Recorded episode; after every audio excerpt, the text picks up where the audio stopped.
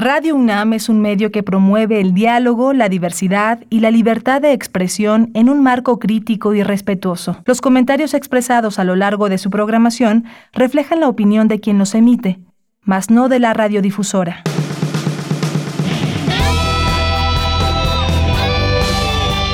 Prisma RU. Relatamos al mundo.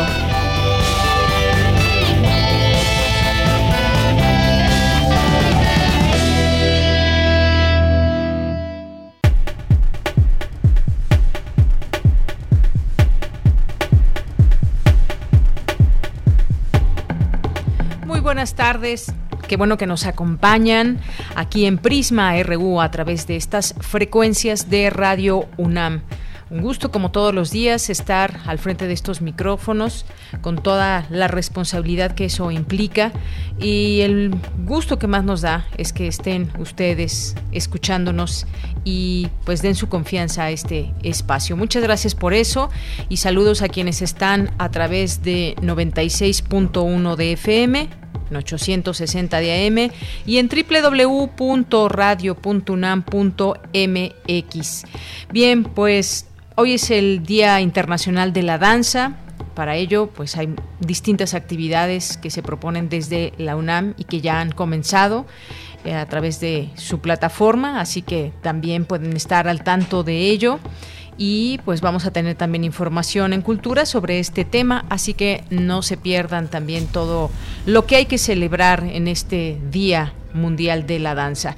Vamos a tener eso. Bueno, pues antes me presento, soy de Yanira Morán y a nombre de todo el equipo eh, que está laborando para este programa, les saludo y agradezco, por supuesto, a todo este equipo que hace posible esta transmisión. Allá en cabina, Coco Montes, escuché a mi compañero Rodrigo Aguilar al frente de la producción, también Denis Licea, que está por allá, en la en la continuidad Enrique Pacheco, Quique, muchos saludos. Y bueno, pues vamos a tener hoy en el programa, vamos a tener varias conversaciones como todos los días que les proponemos a ustedes y que también proponemos que ustedes sean parte de ello con sus comentarios, con sus preguntas. Hoy vamos a entrevistar en un momento más al doctor Pedro Salazar Ugarte, que es director del Instituto de Investigaciones Jurídicas de la UNAM. Y con él vamos a platicar sobre la sesión que tendrá próximamente el 5 de mayo la Cámara de Diputados, eh, una sesión de manera extraordinaria para discutir la propuesta del presidente Andrés Manuel López Obrador de un reajuste al presupuesto. Hay especialistas que alzan la voz sobre el peligro que esto puede implicar del control total eh, por parte del Ejecutivo, así que lo hablaremos en esos eh, temas que están ligados al derecho y a las leyes con el doctor Pedro Salazar. Y luego vamos a platicar eh, y reflexionar con el doctor Tomaso Gravante, que es doctor en Ciencias Políticas por la Universidad Pablo de Olavide, España. Es investigador del Centro de Investigaciones Interdisciplinarias en Ciencias y Humanidades. Y con él vamos a platicar sobre el tema emociones y activismo de base en tiempos de COVID-19 Habrá una conversación el día de mañana muy interesante, una reflexión sobre la cultura emocional del neoliberalismo se ha puesto tanto de moda esta palabra ahora para discutirse y para llevarse a la reflexión. Vamos a hablar sobre eso, el miedo, el individualismo y por qué el activismo de base, la solidaridad organizada y el apoyo mutuo son importantes. Hablaremos de de pláticas desde donde surge la esperanza de un cambio, de otro mundo que todavía es posible y que hoy es aún más necesario que nunca. Es más o menos así por ese tema o esos temas donde va esa plática que se dará el día de mañana y hoy vamos a platicar con él de ello. También eh, tenemos por ahí una invitación a un concurso, se las vamos aquí a, compartir. Vamos a tener también nuestra cápsula de resiliencia. Vamos en nuestra segunda sección a tener la sección de sustenta con Daniel Olivares, que en esta ocasión nos hace una segunda entrega de los efectos positivos de la naturaleza gracias al aislamiento social y qué ha pasado justamente con la naturaleza. Ayudarán al cuidado del medio ambiente ¿Cuál es la reflexión que nos deja todo esto? Así que no se lo pierdan. Vamos a tener información internacional también con Ruth Salazar. Vamos a tener una entrevista con la doctora Regina Crespo Franzoni, que es doctora en Historia Social por la Universidad de Sao Paulo y es investigadora del Centro de Investigaciones sobre América Latina y el Caribe, el CIALC de la UNAM. Y es que Brasil ya tiene más muertos por coronavirus que China y las declaraciones polémicas de su presidente Jair Bolsonaro que dice, ¿y qué? Pues lo siento, ¿qué quieren que haga? No hago milagros. Y pues eh, no solamente estas declaraciones, sino también cómo se ha manejado esta situación ante un presidente que se ha notado un tanto eh, incrédulo ante esta situación de la COVID-19. Vamos a hablar con ella, que es especialista en todos estos temas. Ella es también de, de, Brasil. Bien, y vamos a tener también la sección Dulce Conciencia con Dulce García, que también nos tiene temas sobre el sistema de protección social ante la COVID-19. Y como les decía al inicio, hoy Día Internacional de la Danza y tendremos esa información en Cultura con Tamara Quiroz. Esto y más no se lo pierdan hoy en este día, miércoles 29 de abril abril del año 2020. Desde aquí, relatamos al mundo. Relatamos al mundo. Relatamos al mundo.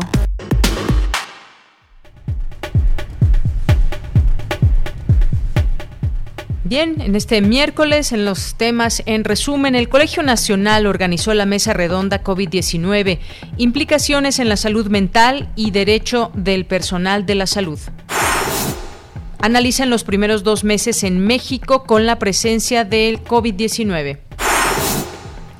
En materia nacional, el presidente Andrés Manuel López Obrador aseguró que al cierre de abril reportarán que la recaudación aumentó en el primer cuatrimestre del año respecto al mismo periodo de 2019, pese a la crisis económica.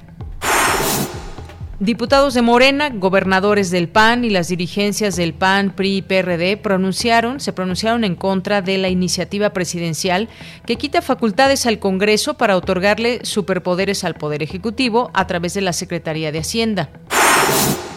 En un momento platicaremos ampliamente sobre esto.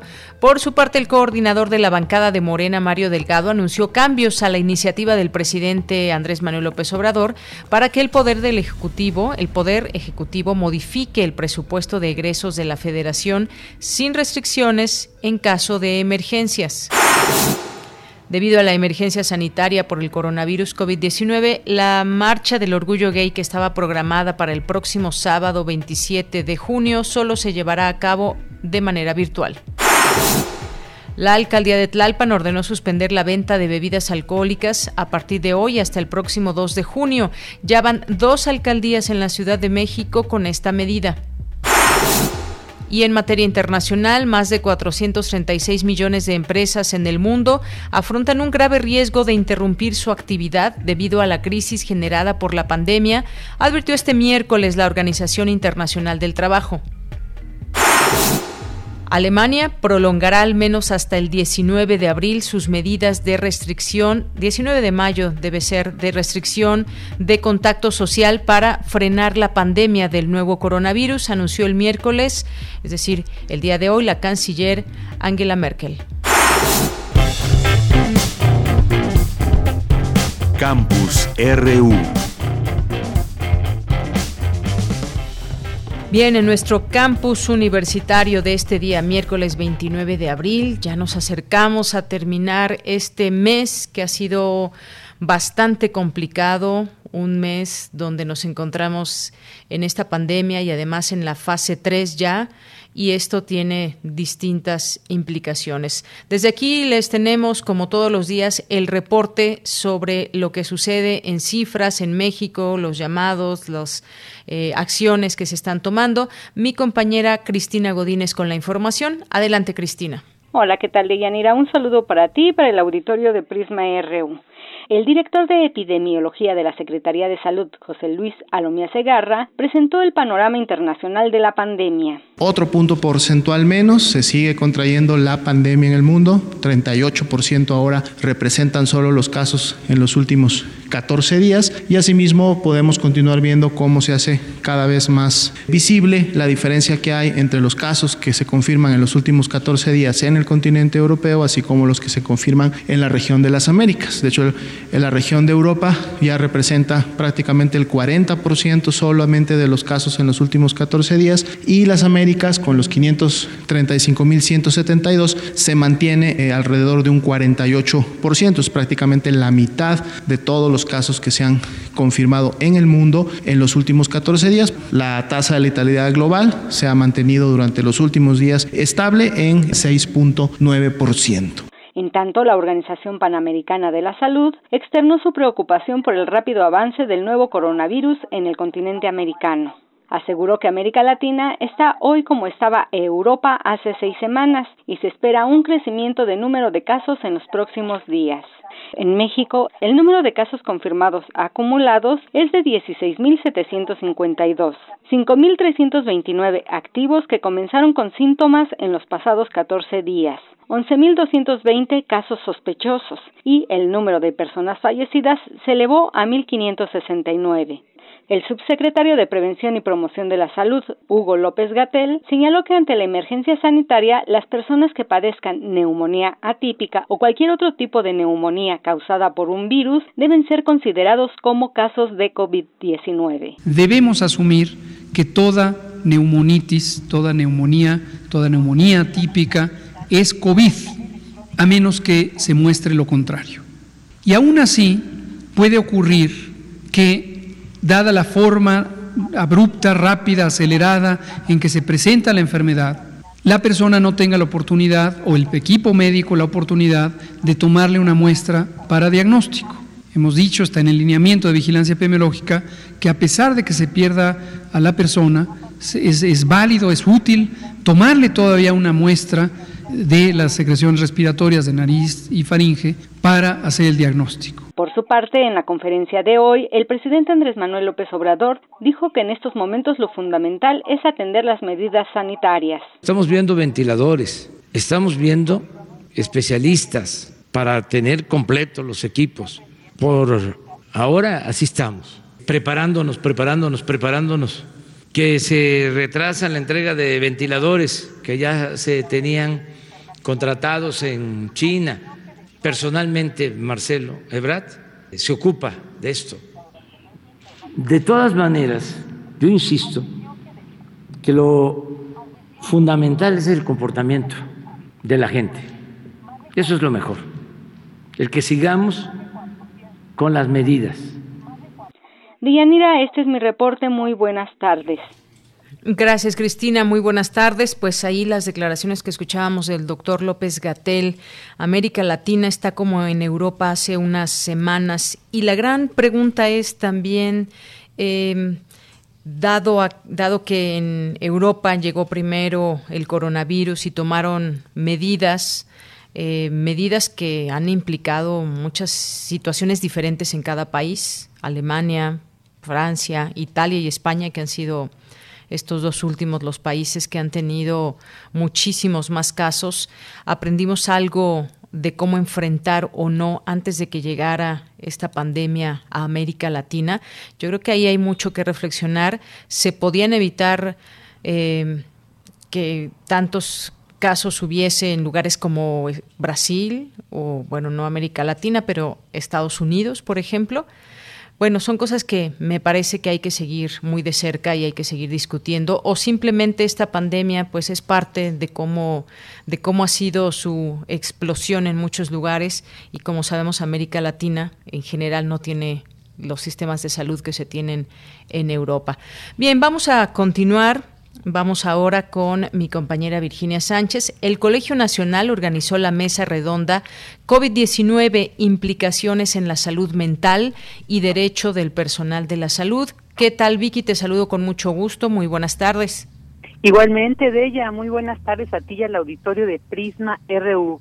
Pues a pesar de que ha habido muchas epidemias, nos encontramos en una situación especial. Esta pandemia es diferente por toda la incertidumbre que nos rodea no hay medicamentos efectivos aún o una, una vacuna todavía, lo cual genera un estado de temor y nos pone en un periodo largo y de tensión. estos pues factores para la población del sector salud es más difícil porque los expone indirectamente a un trauma vicario por el trabajo especial que realizan. Así lo señaló María Elena Medina Mora durante la sesión especial denominada COVID-19 implicaciones en salud mental y derecho del personal de salud, que forma parte del Seminario Permanente de Derecho y Salud Mental que organiza el Colegio Nacional y bueno, que además de María Elena Medina Mora, eh, coordina José Ramón Cosío. Escuchemos a María Elena sobre esto que dice esta exposición indirecta al trauma, del dolor de sus pacientes, de las dificultades que están teniendo de acompañarlos en los últimos momentos muchas veces sin familia, pues hace que ellos también estén expuestos a un trauma vicario y que esto se relacione con trastornos de ansiedad, fatiga por compasión, trauma y estrés postraumático. Ahora, estos obviamente tienen sus soluciones individuales, pero también hay un factor de contexto que es importante ver y que tiene que ver con la falta de material de protección personal, con las necesidades no cubiertas, con el no estar con su familia o el miedo a contagiarla, que son situaciones que tienen que ver con el escenario de trabajo, pero que desde luego también inciden en el malestar que puedan sentir y que tienen que ver como qué pueden hacer las instituciones para evitar y aliviar esta carga excesiva para poder tener una mejor atención de los pacientes y calidad. Por su parte, Lourdes Mota Murguía, socia y presidenta ejecutiva de PAL, Buró de Asuntos Públicos y Comunicación, destacó que al tener claro que el personal de salud lo integran las y los médicos, enfermeras y enfermeros, estudiantes, personal administrativo y personal de intendencia, pues en esta situación de riesgo que se presenta por la pandemia, los derechos en los que hay que hacer énfasis son aquellos que establecen las condiciones de protección necesarias para garantizar la integridad física y mental de todas las personas del equipo de salud, así como su derecho a la vida, sobre todo cuando la Organización Mundial de la Salud ha calculado que durante esta pandemia la mortalidad entre el equipo de salud será entre el 10 y 15%.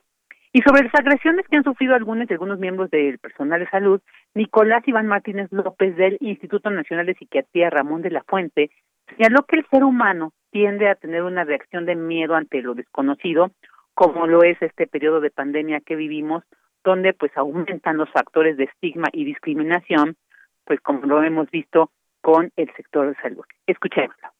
Hay múltiples factores que se están asociando hacia la comisión de agresiones hacia el personal médico, como puede ser la incertidumbre, la falta de confianza, el aislamiento, la pobreza y como tal el duelo que nos estamos enfrentando por estar aislados, el duelo de haber perdido una manera de vida, una forma de desarrollarnos, que si recordamos un tanto las etapas del duelo, una de ellas es la ida. Y si a esto le agregamos que México es prácticamente el segundo país con mayor generación de fake news y esta otra parte en donde en común desde prácticamente la encuesta sobre percepción pública de ciencia y tecnología en México del 2011 realizada por CONACIT se estableció que los mexicanos tienen una falta de confianza en la ciencia y para la resolución de conflictos llegan a tener inclusive algunas expresiones como que los investigadores pueden llegar a ser peligrosos por la información que tienen. Pues estamos contabilizando cada vez más factores para que justo la población del personal salud sea agredida. Y bueno, en cuanto al tema del triage o triaje, este método de selección y clasificación de pacientes que se emplea en la medicina de emergencias y desastres, con el que se evalúa las prioridades de atención, privilegiando la posibilidad de supervivencia de acuerdo con las necesidades terapéuticas y los recursos disponibles, Mariana Muredu Gilabert, magistrada del Tribunal Federal de Justicia Fiscal y Administrativa, destacó, señaló la importancia de que se emita una guía o un protocolo de actuación por parte de las autoridades del Consejo de Salubridad General para que las y los médicos pues tengan una seguridad en las decisiones que tomen cuando emplean este método. También los especialistas consideraron la importancia de llevar la información a la mayor parte de la población, pues dijeron muchas de estas agresiones y desconfianza también responde al desconocimiento. De ella, esta es la información que tengo. Vicky, pues muchísimas gracias. Muchas eh, cosas importantes que hay que estar atentos a ello. Esto de la guía de bioética, esta selección de pacientes y todo lo que ha pasado también las personas ligadas a todo el personal de salud que trabajan día con día y pese a ello, pues han recibido estas agresiones. Y en todo esto, como ya decías, no hay vacuna, no hay un medicamento específico o efectivo y pues ellos están dando también su tiempo su propia vida en todo esto y me parece que eh, pues más que otra cosa es el reconocimiento también a ellos. Lo único con lo que cuentan también es con el propio equipo para eh, evitar los contagios. Vicky, muchas gracias. Gracias a ti, Bella. Un abrazo. Buenas tardes. Hasta luego. Muy buenas tardes. También un abrazo para ti. Continuamos. Relatamos al mundo. Relatamos al mundo.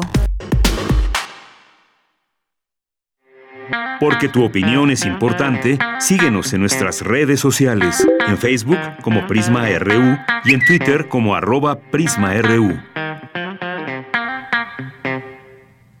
Bien, y como sabemos todo este tema del coronavirus nos ha traído muchas dificultades económicas y también decisiones que no sabemos hasta el momento si son las mejores o no para enfrentar toda esta situación.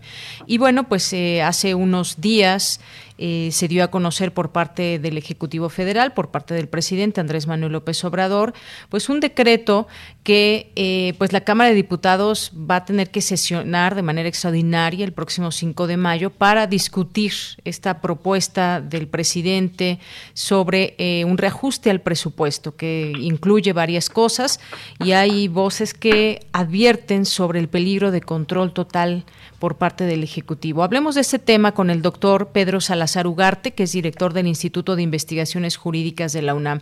Doctor, bienvenido a este espacio. Muy buenas tardes. Al contrario, muchísimas gracias por la invitación a su programa y, este, y, con mucho gusto estoy con ustedes. Bien, pues este, doctor, este decreto de austeridad del presidente, en donde se incluye el recorte de salarios de altos funcionarios y una, digamos, reorganización para enfrentar en el tema económico esta pandemia, ¿cómo lo podemos ver desde la parte legal? ¿Cómo entender esto? ¿Es un riesgo lo que podría suceder desde la Cámara de Diputados? ¿Cómo lo ve usted? A ver, en primer lugar, eh, hay que decir que ha sido un decreto que ha seguido una ruta muy inusitada y sin precedentes y eso fue lo primero que generó, digamos, reacciones en la opinión pública y en la opinión pública especializada más en cuestiones jurídicas. Como ustedes saben, el presidente anunció en una conferencia matutina una serie de medidas que se convertirían en decreto y lo que se hizo fue, en efecto, retomar esa conferencia y plasmarla en un decreto publicado en el Diario Oficial de la Federación. Eso nunca antes había existido fue, eh, pues vamos, una, una cuestión que desconcertó mucho. Además, en ese mismo decreto se anunciaba que el, que el propio documento se transformaría en iniciativa, como sucedió unas horas después. Tampoco eso eh, es común que, que aconteciera.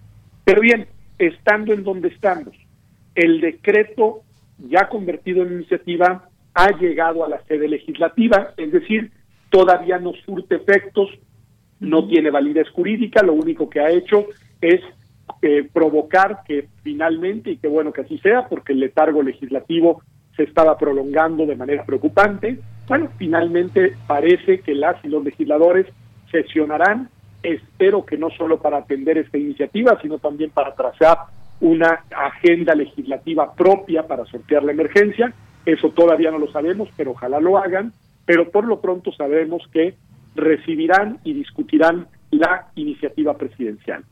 Tal como está planteada, aunque todavía no es válida, pues sí presenta una serie de problemas que son los que han llamado la atención de la opinión pública. Por un lado, por ejemplo, propuestas concretas como la reducción, aunque se diga voluntaria, de los salarios de algunos servidores públicos, pues contradice disposiciones constitucionales expresas que dicen que los salarios no pueden ser objeto de reducción a lo largo, digamos, de un ejercicio fiscal. Lo mismo vale para la política o la propuesta de suprimir el pago de aguinaldos y otras prestaciones de fin de año a algún grupo de trabajadores del Estado, trabajadoras del Estado. Bueno, eso también pues atenta de manera frontal contra derechos de naturaleza laboral, porque pues esas prestaciones forman parte de la percepción y remuneración integral de las y los trabajadores y vuelvo al principio anterior, no pueden ser objeto de una reducción.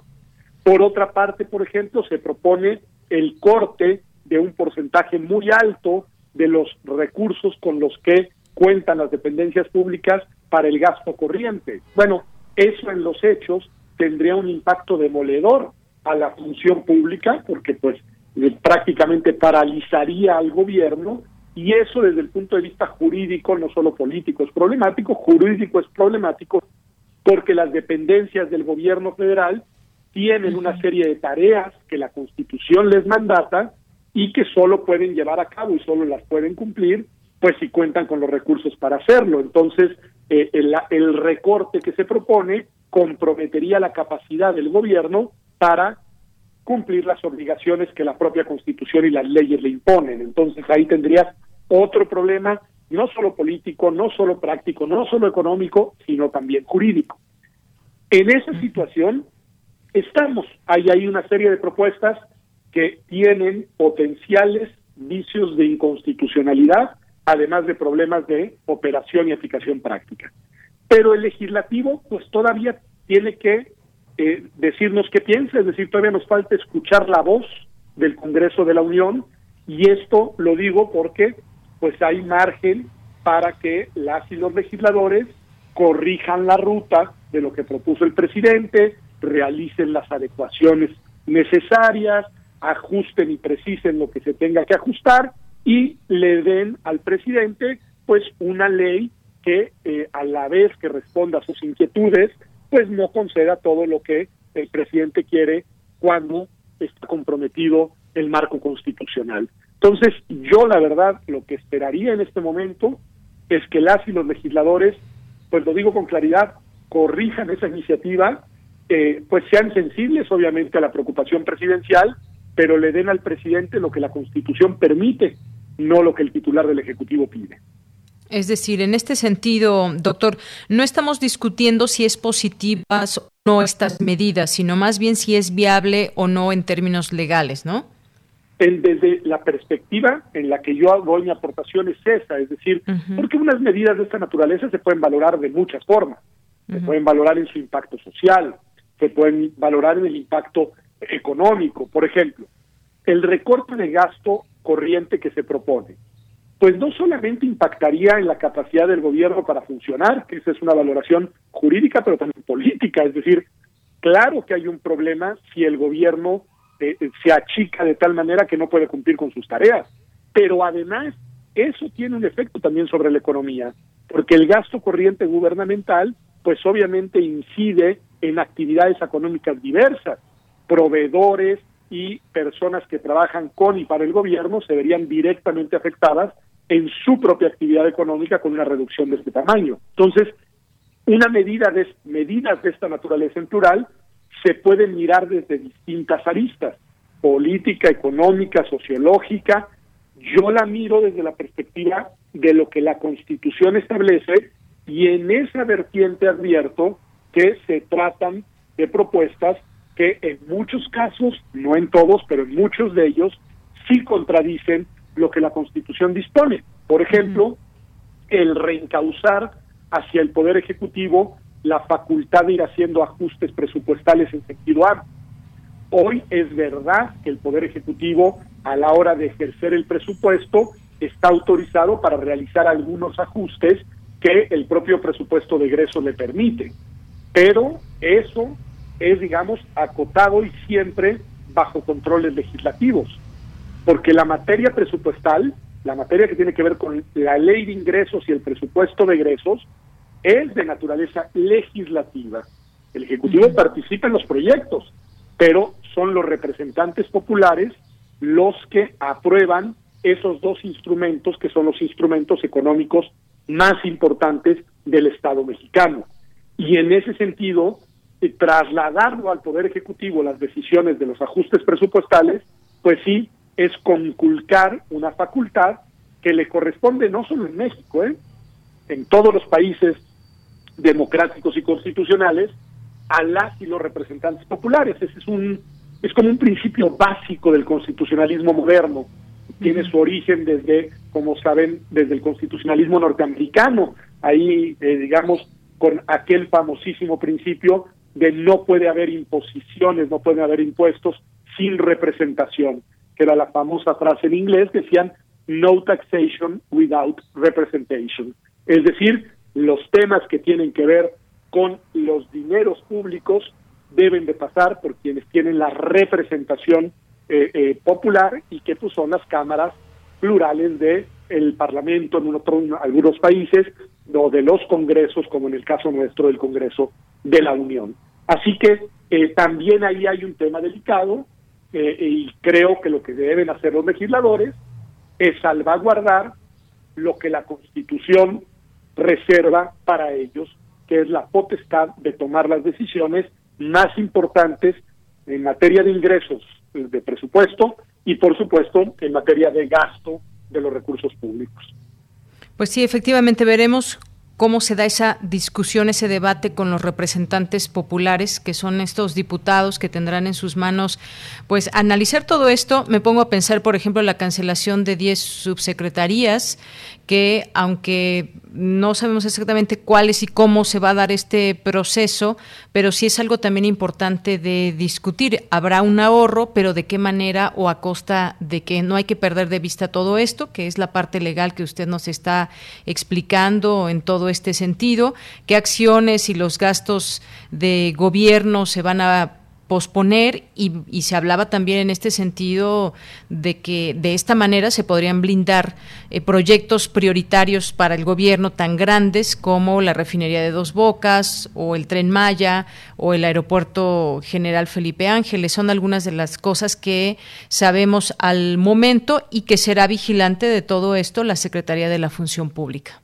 Sí, yo lo que pasa es que en ese terreno tengo una opinión, tengo una opinión que tiende a ser crítica, pero no soy experto, digamos, en cuestiones eh, económicas. He escuchado y he leído mucho en estos días de la preocupación de muchas voces de que esos proyectos se mantengan con los costos que supone lo demás y sobre todo con los efectos en la economía que va a tener inevitablemente no solo en México sino en el mundo y que todos los pronósticos indican la pandemia.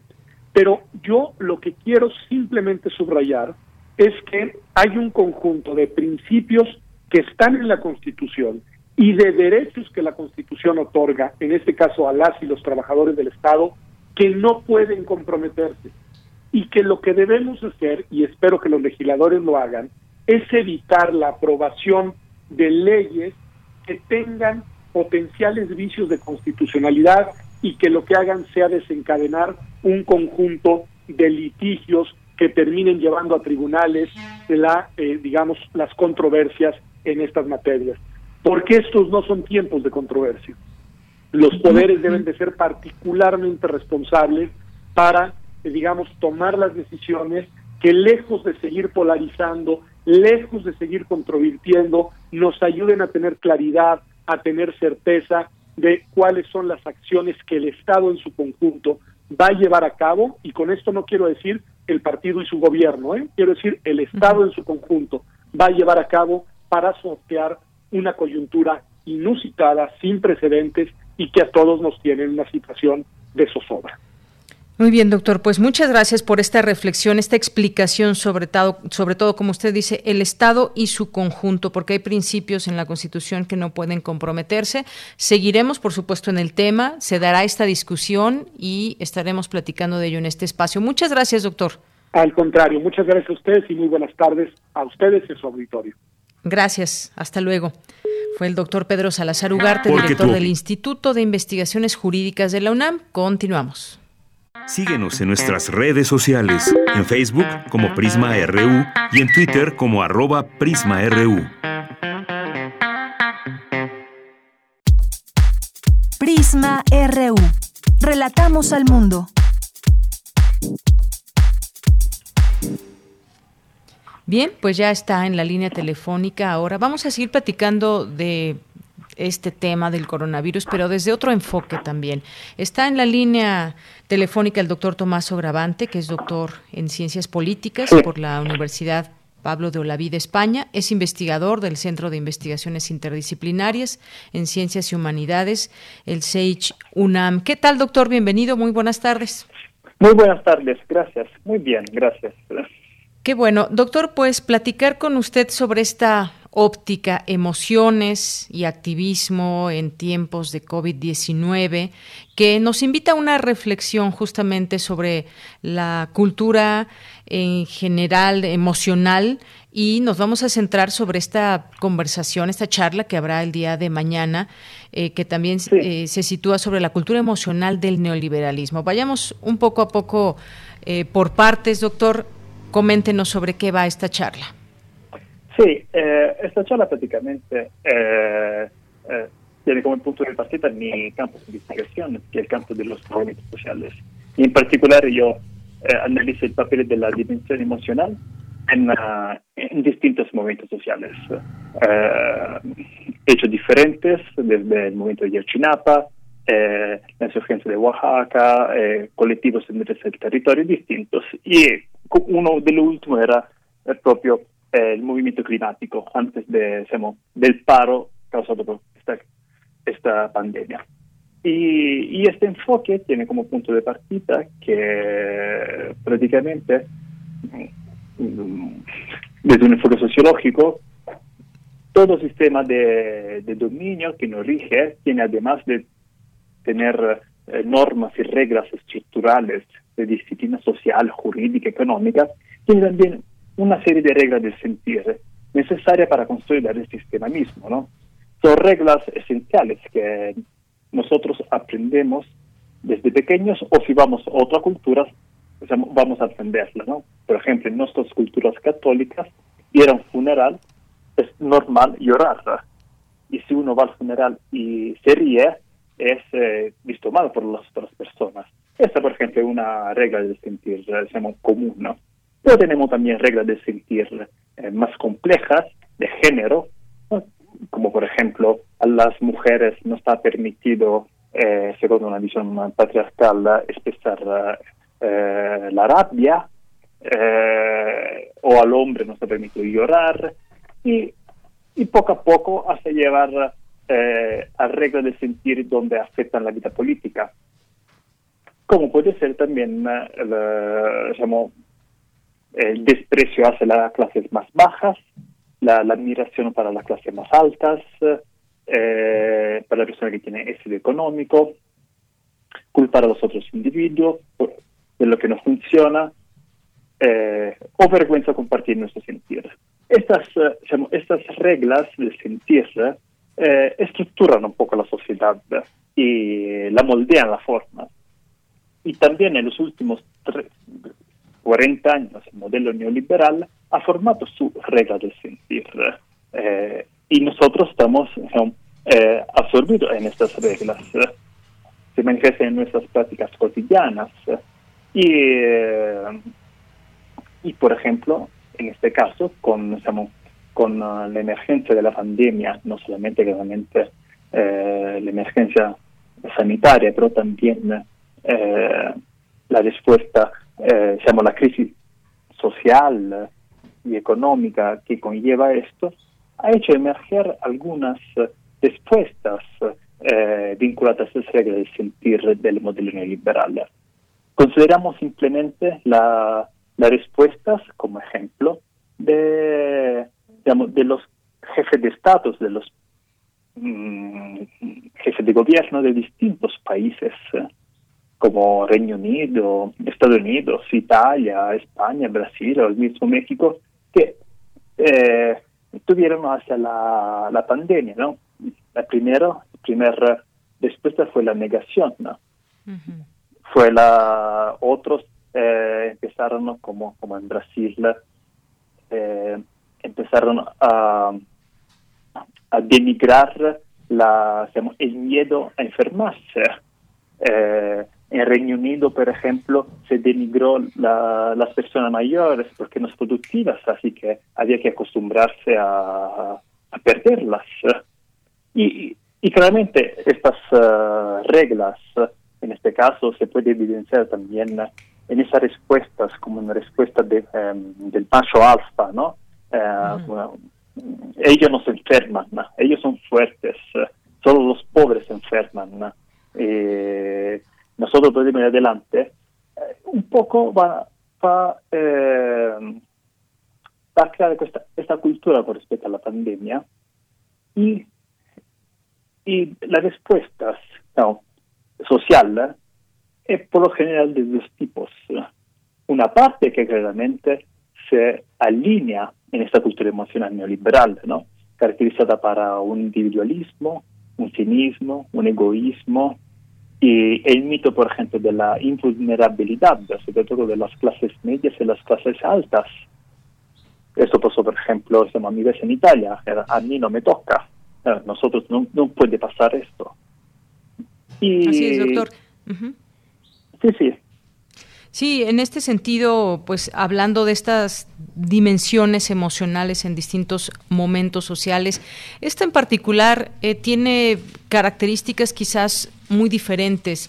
Usted hablaba de algunos eh, momentos sociales o movimientos sociales, el cambio climático, incluso cuando hay un movimiento propio socialmente con estudiantes y demás, pero eso tiene una tiene características eh, diferentes y sociológicamente nos decía puede haber estos distintos enfoques, eh, por ejemplo, el tema del individualismo, el egoísmo, cómo lo vive cada país con todo y su cultura, pero también cada persona en un mismo país, en una misma comunidad. Esto también me parece que es importante compartir esas experiencias.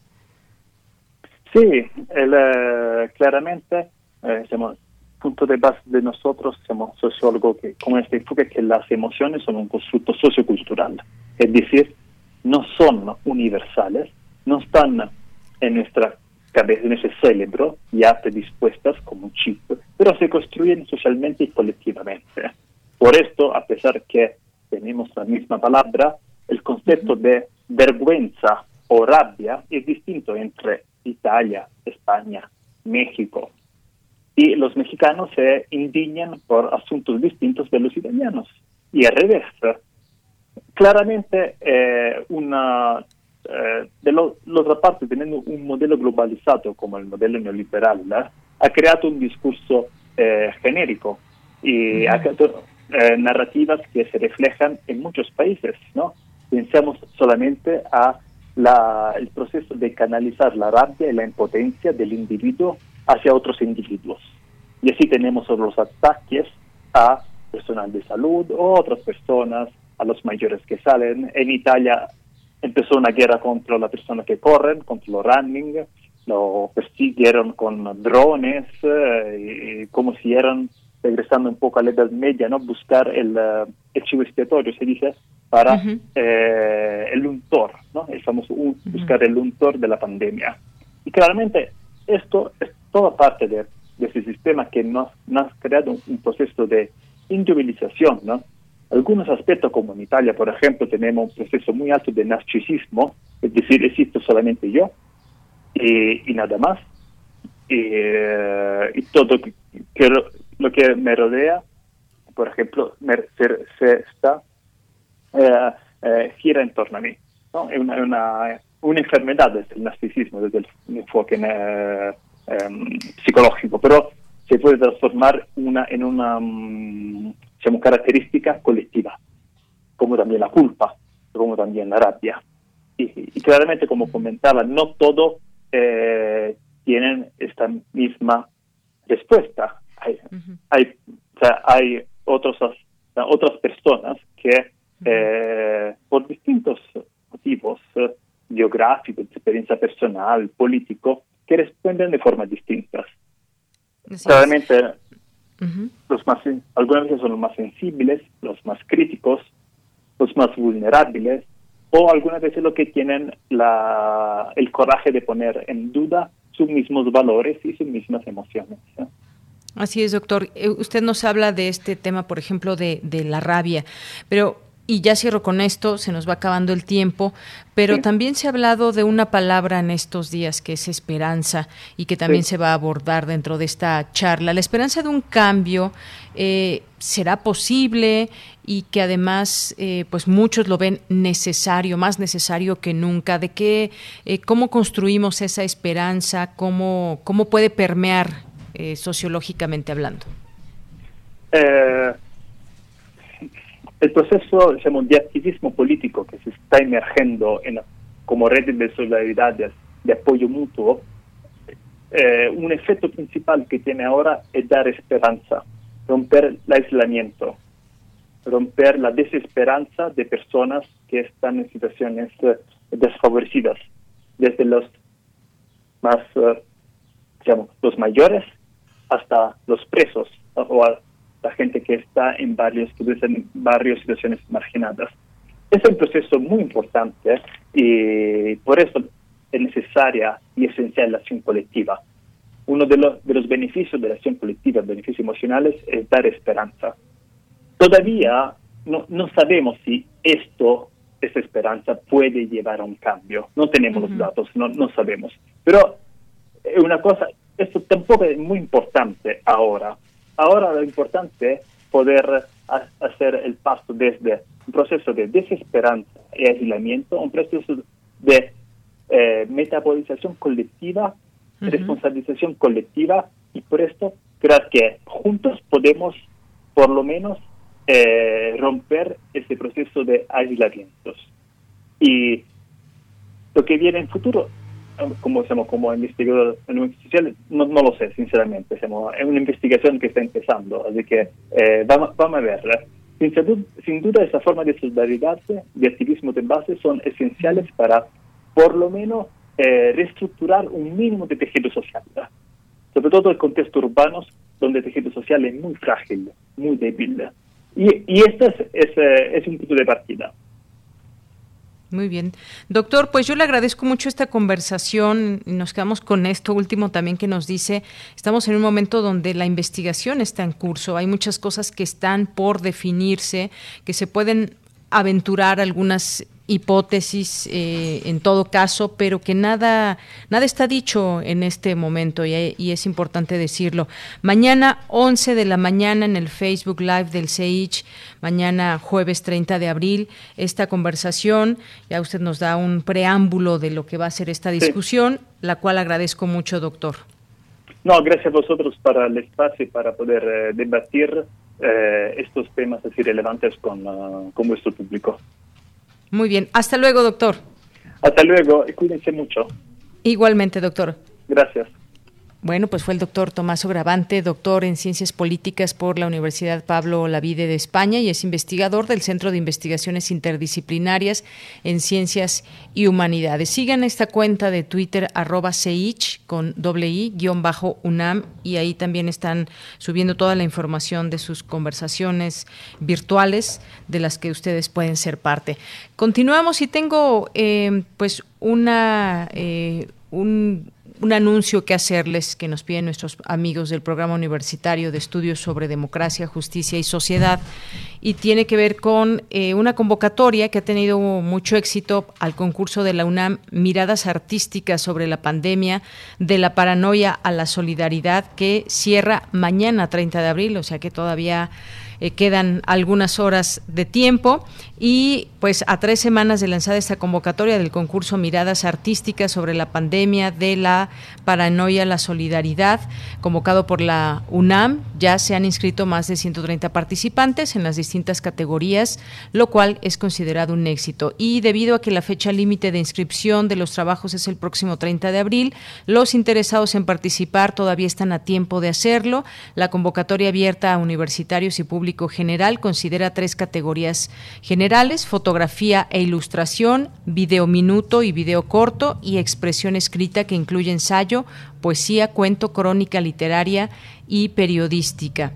Em, los premios incluyen montos de hasta 5 mil pesos, la publicación de los trabajos y la participación en el programa de TV UNAM Diálogos por la Democracia que conduce John Ackerman, director del programa universitario de estudios sobre democracia, justicia y sociedad de la Coordinación de Humanidades de la UNAM, organizador del concurso.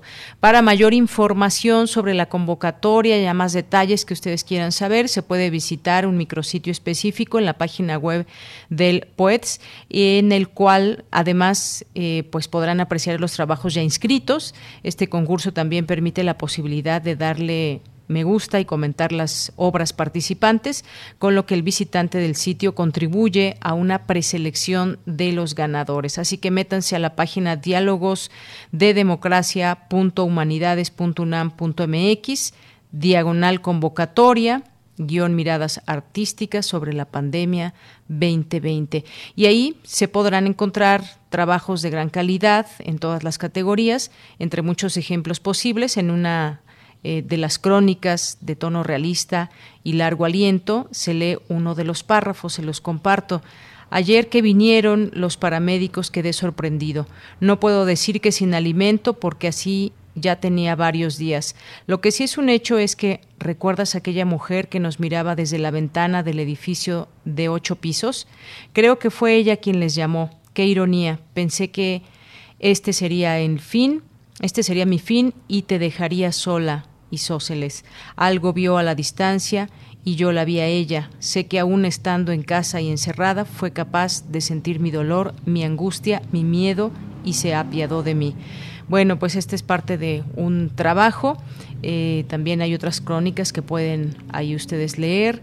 El requisito es la esperanza, dice esta información que nos envían. En la convocatoria se precisa que las propuestas deben ser originales, inéditas e innovadoras y su descripción, representación o planteamiento deberán reflejar un análisis social acerca de la crisis generada por el coronavirus con una perspectiva que resalte la esperanza para superar los miedos.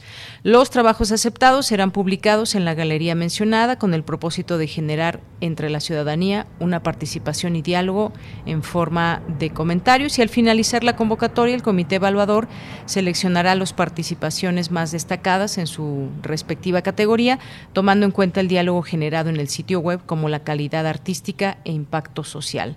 Así que ya tienen esta página, ahí pueden obtener más información y por supuesto inscribir sus trabajos.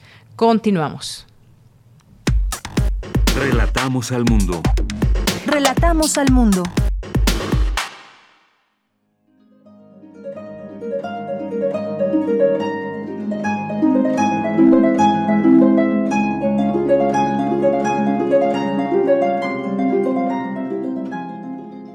Yolanda Olvera López, psicóloga egresada de la Universidad Nacional Autónoma de México, profesora del Instituto Politécnico Nacional de la Escuela Superior de Medicina.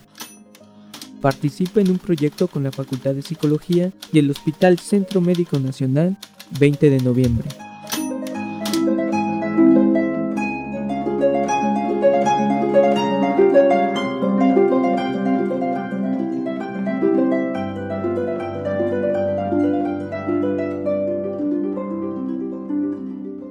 Existe un pensamiento en la sociedad el cual dicta que la enfermedad le puede dar a uno y lo afrontaría, pero se sentirían culpables si alguien al que quieren se enferma por su culpa.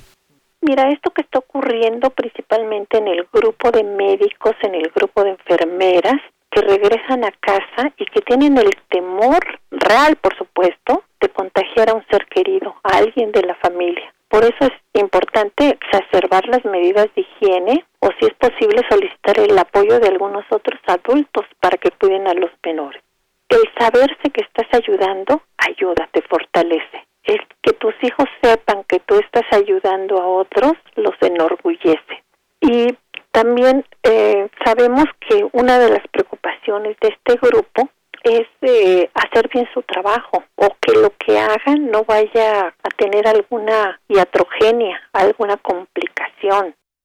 Sabemos de los de la experiencia de los médicos italianos y de los médicos españoles que han tenido que tomar decisiones terribles de elegir a qué me, a qué pacientes le van a dar el respirador y a quienes no esa elección es terrible, ¿no? Les ha causado mucho dolor y pensar en contagiar a alguien también, ¿no? Sabemos que a nuestros médicos y a nuestras enfermeras se les está dando una capacitación técnica, pero también habrá que darles una capacitación emocional, de fortaleza emocional, de relajación. Entonces, ¿qué les recomendamos a estos médicos que están ahorita en el frente de batalla? Pues les recomendamos que cuando regresen a casa, eh, por supuesto, exacerben sus las conductas de limpieza y también que se relajen, ¿no? que, que se distraigan en los programas que les gustan, en las actividades que les produzcan un poco de placer, ¿no? A muchas personas les relaja coser, les relaja bordar, les relaja ver una comedia, una película de comedia. A lo mejor les relaja hablar por teléfono. Hay una técnica que diseñó el doctor James Pennebaker que se llama escritura emocional autorreflexiva, que escriban acerca de sus temores, acerca de sus miedos, y eso ayuda muchísimo las emociones que sienten cuando están viviendo las diferentes situaciones durante el día. Ayuda a desahogarse y a relajarse. La escritura emocional autorreflexiva. Entonces, tenemos muchas cosas que realizar o que hacer y apoyar a este grupo de especialistas que están dando la batalla por nosotros.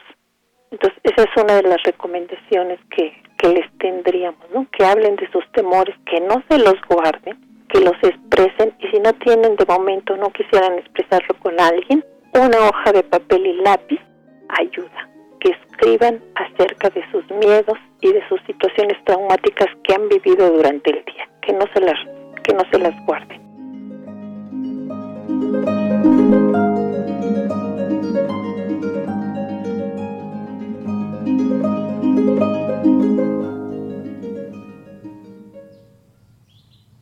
Bien, pues fue la doctora Yolanda Olvera que nos, eh, nos estará conversando sobre distintos temas de la situación que estamos viviendo.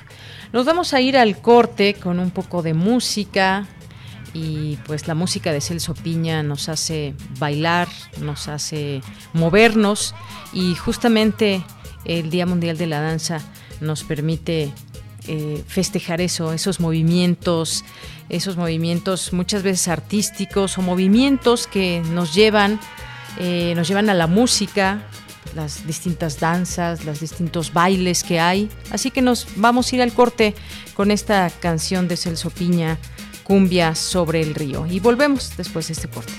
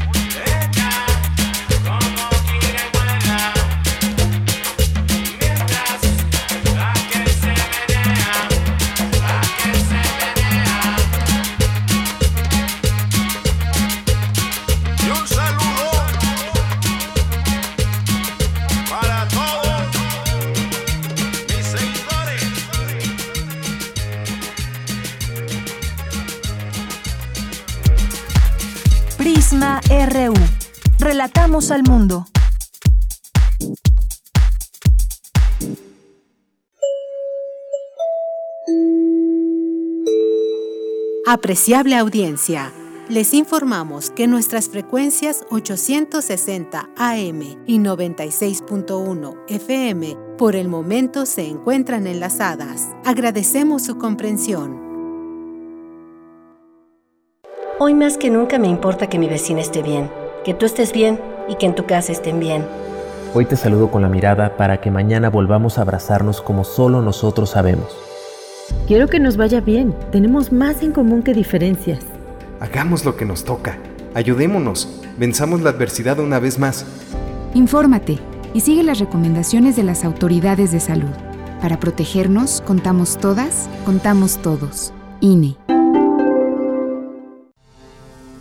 Son tiempos de contingencia hay que quedarse en casa para proteger tu salud y la de todos. Sigue estos sencillos consejos para mantenerte sano. Aliméntate de manera saludable. Limita el consumo de alcohol y de bebidas azucaradas. No fumes. Haz ejercicio. Convive con tu familia. Comparte las labores de la casa. Escucha música, lee y juega con tus hijos. Para más información visita coronavirus.gov.mx. Y quédate en casa. Gobierno de México. Desde Venecia, pasando por Cannes, hasta los premios Oscar, el cine iberoamericano está conquistando a los públicos más exigentes.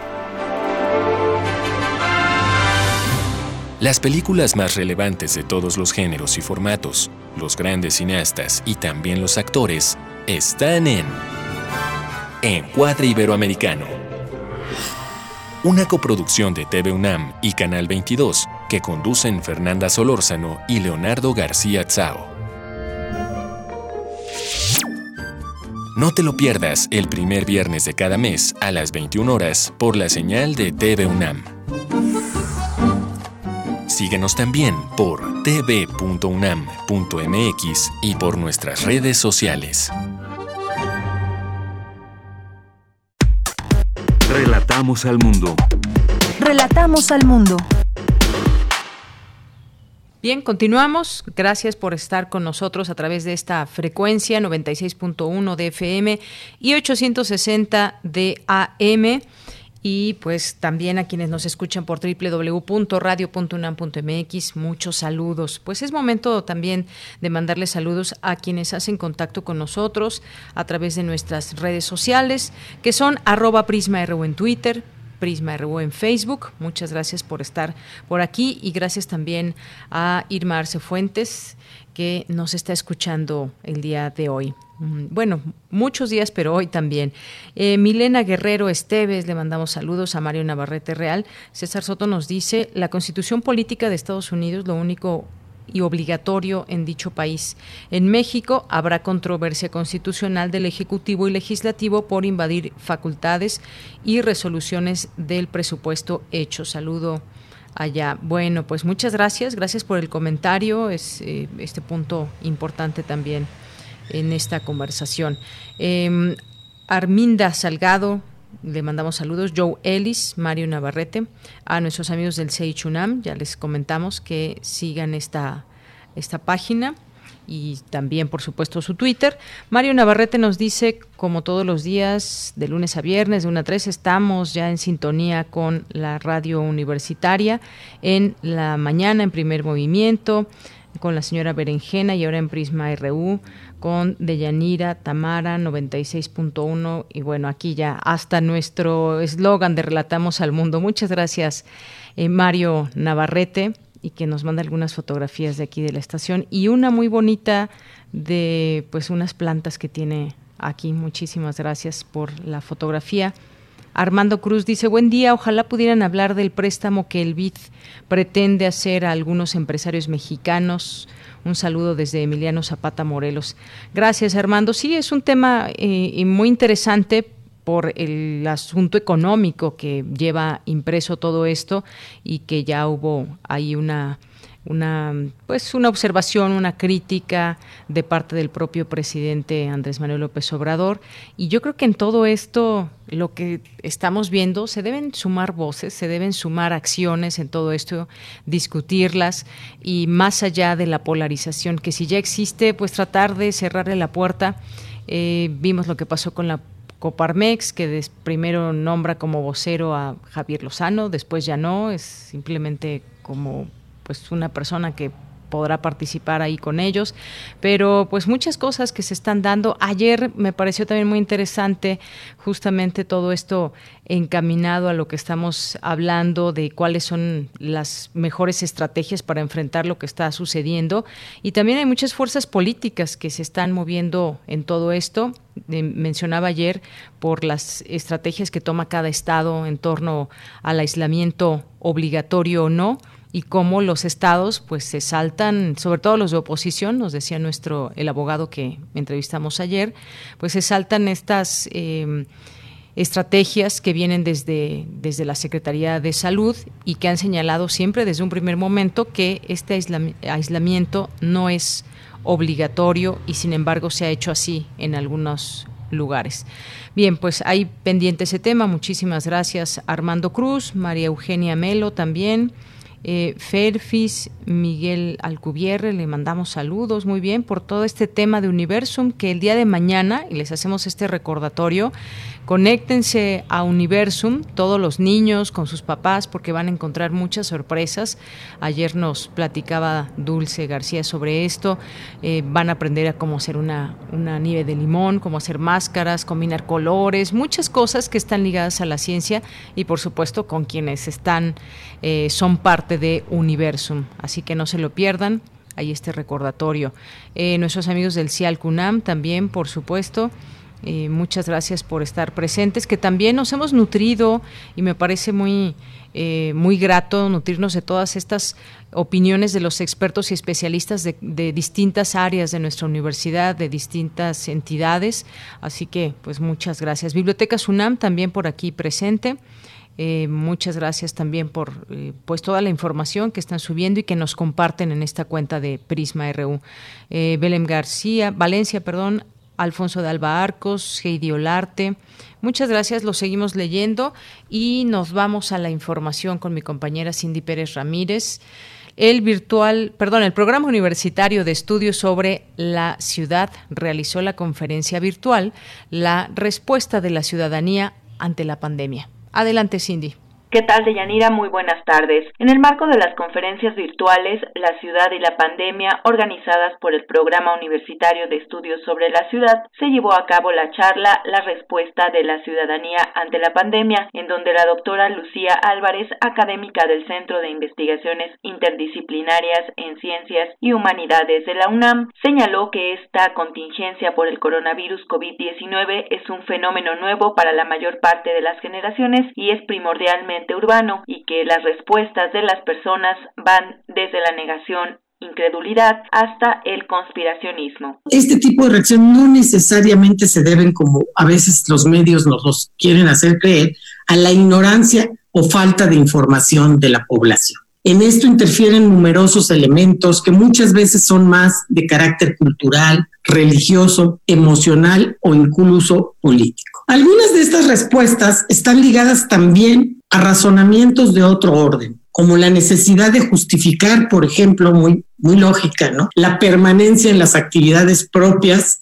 es decir, del salir a trabajar, o la de permanencia en las actividades de los demás, como sucede con empresarios o patrones, ¿no? Una necesidad que se expresa desafortunadamente muy intensamente, que es la de vulnerar y desacreditar de manera permanente a las autoridades y científicos en turno. A veces hay dudas razonables, pero a veces es una cuestión que realmente genera un clima de animadversión, de tensión y de polarización que muy poco ayuda. La investigadora indicó que lo que corresponde a la ciudadanía es atender lo individual, lo colectivo y asumirse a la participación de la vida pública. Por un lado, hablar de ciudadanía implica el reconocimiento de los individuos como miembros con pertenencia y plena competencia ante su sociedad sea esta la, comunidad más cercana como el pueblo, la colonia, el barrio, pero también puede ser la ciudad o el estado. Y asumir a la participación, a nuestra participación, como la ruta para el acceso a poder incidir en la atención, en este caso, de esta problemática que estamos viviendo. Otra opción es también pensar en la ciudadanía que se organiza, articula redes y solidaridades para dar respuesta a necesidades que no han sido atendidas o resueltas por las instituciones. Otra opción es la ciudadanía que recupera sus propias experiencias y saberes hasta aquí el reporte de estas conferencias, la ciudad y la pandemia. Muy buenas tardes.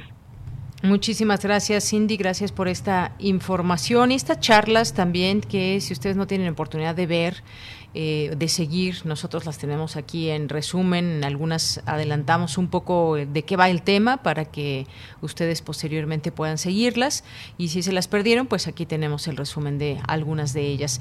Nos vamos ahora a la sección de sustenta con Daniel Olivares, los efectos positivos en la naturaleza gracias al aislamiento social por el coronavirus ayudarán al cuidado del medio ambiente. En esta segunda entrega de Sustenta, Daniel Olivares nos presenta el equipo de trabajo que ha integrado la UNAM para analizar su impacto. Adelante.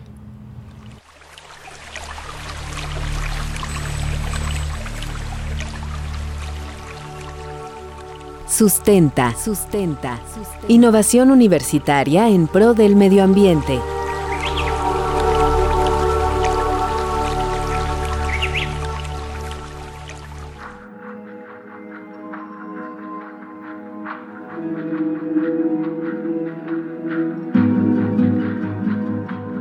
En la pasada entrega de Sustenta, descubrimos los efectos positivos que se han generado en todo el planeta debido al aislamiento social en el que nos encontramos por la pandemia del coronavirus tales como la disminución de gases de efecto invernadero, principalmente en China e Italia, agua transparente y cristalina en diversos ríos, lagos, playas y centros turísticos como los canales de Venecia, así como la reaparición de animales paseando en lugares poco comunes o en aquellos donde ya no era normal observarlos. Ante la contingencia sanitaria en la que nos encontramos, la UNAM integró tres grupos de trabajo con tareas específicas para atender las necesidades en materia de salud, medio ambiente e insumos, en las actividades sustantivas que coadyuven a enfrentar los retos de la COVID-19. El equipo de trabajo sobre efectos ambientales, encabezado por la doctora Telma Castro Romero, directora del Centro de Ciencias de la Atmósfera, y el doctor Manuel Suárez Lastra, director del Instituto de Geografía de la UNAM, realiza el estudio de los cambios ambientales provocados por la disminución de la actividad humana en el agua, el aire y el suelo, así como la dispersión de contaminantes y el eventual aumento de estos una vez pasada la pandemia. Este grupo de trabajo tiene como objetivo avanzar en el conocimiento científico relacionado con la COVID-19, sus impactos, posibles riesgos futuros y opciones de respuesta, así como ayudar a la comprensión de los impactos entre la pandemia y los aspectos físicos del medio ambiente, así como sus efectos en la vegetación, la fauna y los seres humanos. En entrevista con Sustenta, el doctor Manuel Suárez Lastra nos explica cómo ha comenzado a trabajar este equipo de investigación.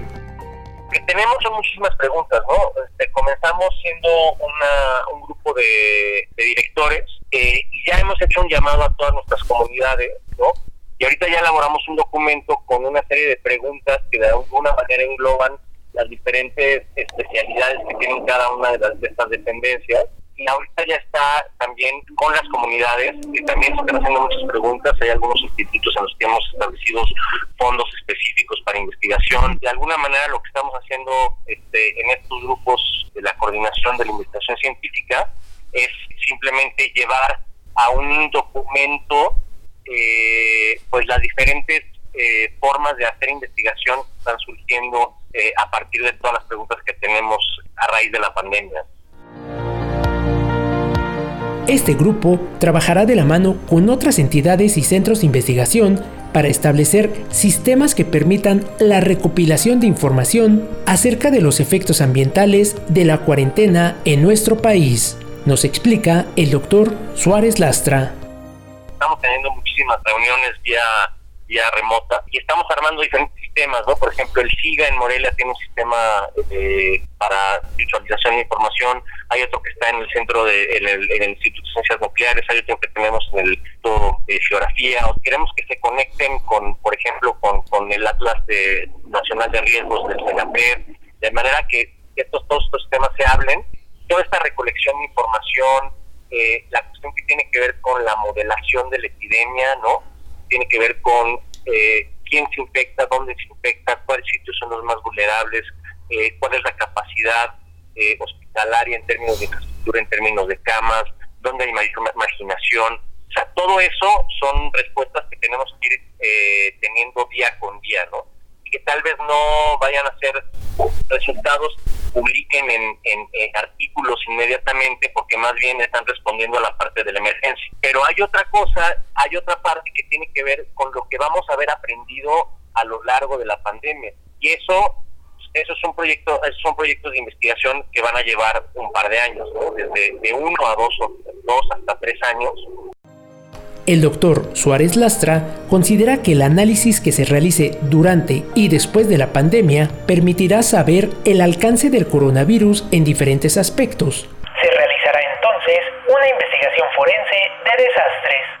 Y que tiene que ver con una cuestión que se llama investigación forense de desastres, que es qué es lo que aprendimos de, esta situación, ¿no? ¿Qué nos hace más fuertes, pero además qué, qué nos hace más vulnerables, más débiles, cuáles son las cosas que hay que atacar en términos de política, en términos de legislación, en términos de, administración. La salud humana y la de los ecosistemas están más interconectadas de lo que pensábamos. Qué difícil cantarle a tierra madre que nos aguanta y nos vio crecer La disminución y posterior reactivación de la actividad económica representan una oportunidad para reflexionar respecto a dinámicas sociales más sostenibles, con menor impacto para el medio ambiente y que busque una disminución en la huella de carbono y un mayor uso, desarrollo y aprovechamiento de energías renovables. La directora del Programa de Naciones Unidas para el Medio Ambiente, Inger Andersen, considera que esta pandemia nos invita a avanzar hacia un futuro más limpio y verde.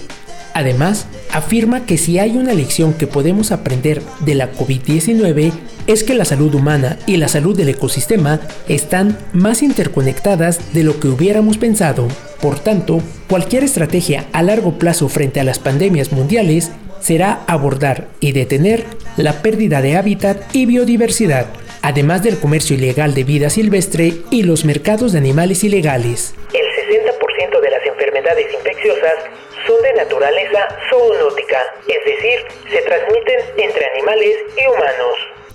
La ecologista danesa Inger Andersen asegura además que tenemos frente a nosotros una verdadera oportunidad para dar el salto hacia inversiones más ecológicas, limpias y sostenibles, como energías renovables, contratación pública ecológica, vivienda inteligente y un transporte público sustentable. Todo ello en el marco de principios y estándares de producción y consumo sostenibles. Sin lugar a dudas, la pandemia del coronavirus nos obliga a reflexionar acerca de la huella ecológica y los daños que, como seres humanos, ocasionamos al medio ambiente.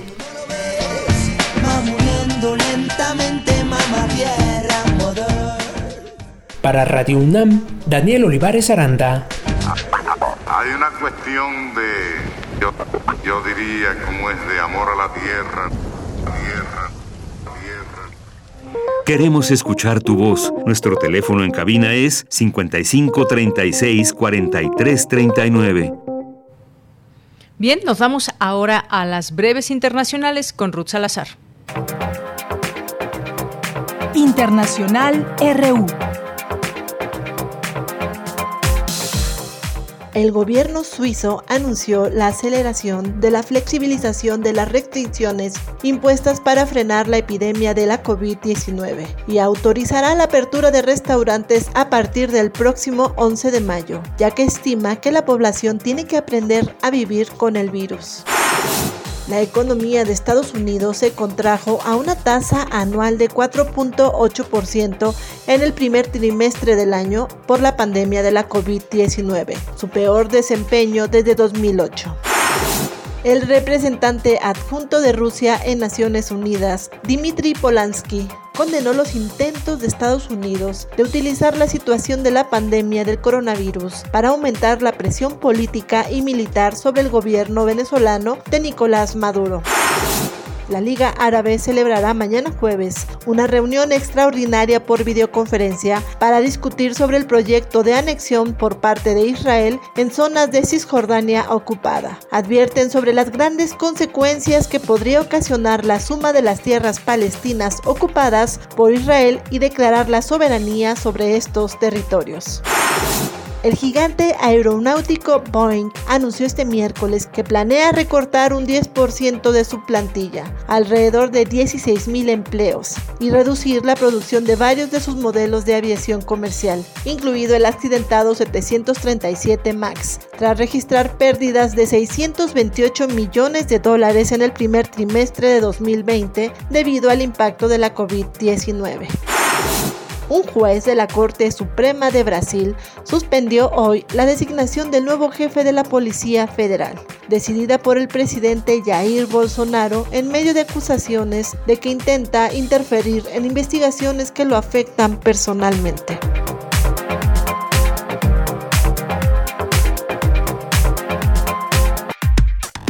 Relatamos al mundo. Relatamos al mundo. Bien, continuamos con los temas internacionales. Ya está en la línea telefónica la doctora Regina Crespo Franzoni, que es doctora en Historia Social por la Universidad de Sao Paulo. Es investigadora del Centro de Investigaciones sobre América Latina y el Caribe. ¿Qué tal, doctora? Bienvenida a este espacio Prisma RU de Radio UNAM. Hola, Janira, ¿cómo estás? Buenas tardes a ti y al auditorio. Muchas gracias, doctora. Pues Brasil ya tiene acumulado ya más muertos por coronavirus que China.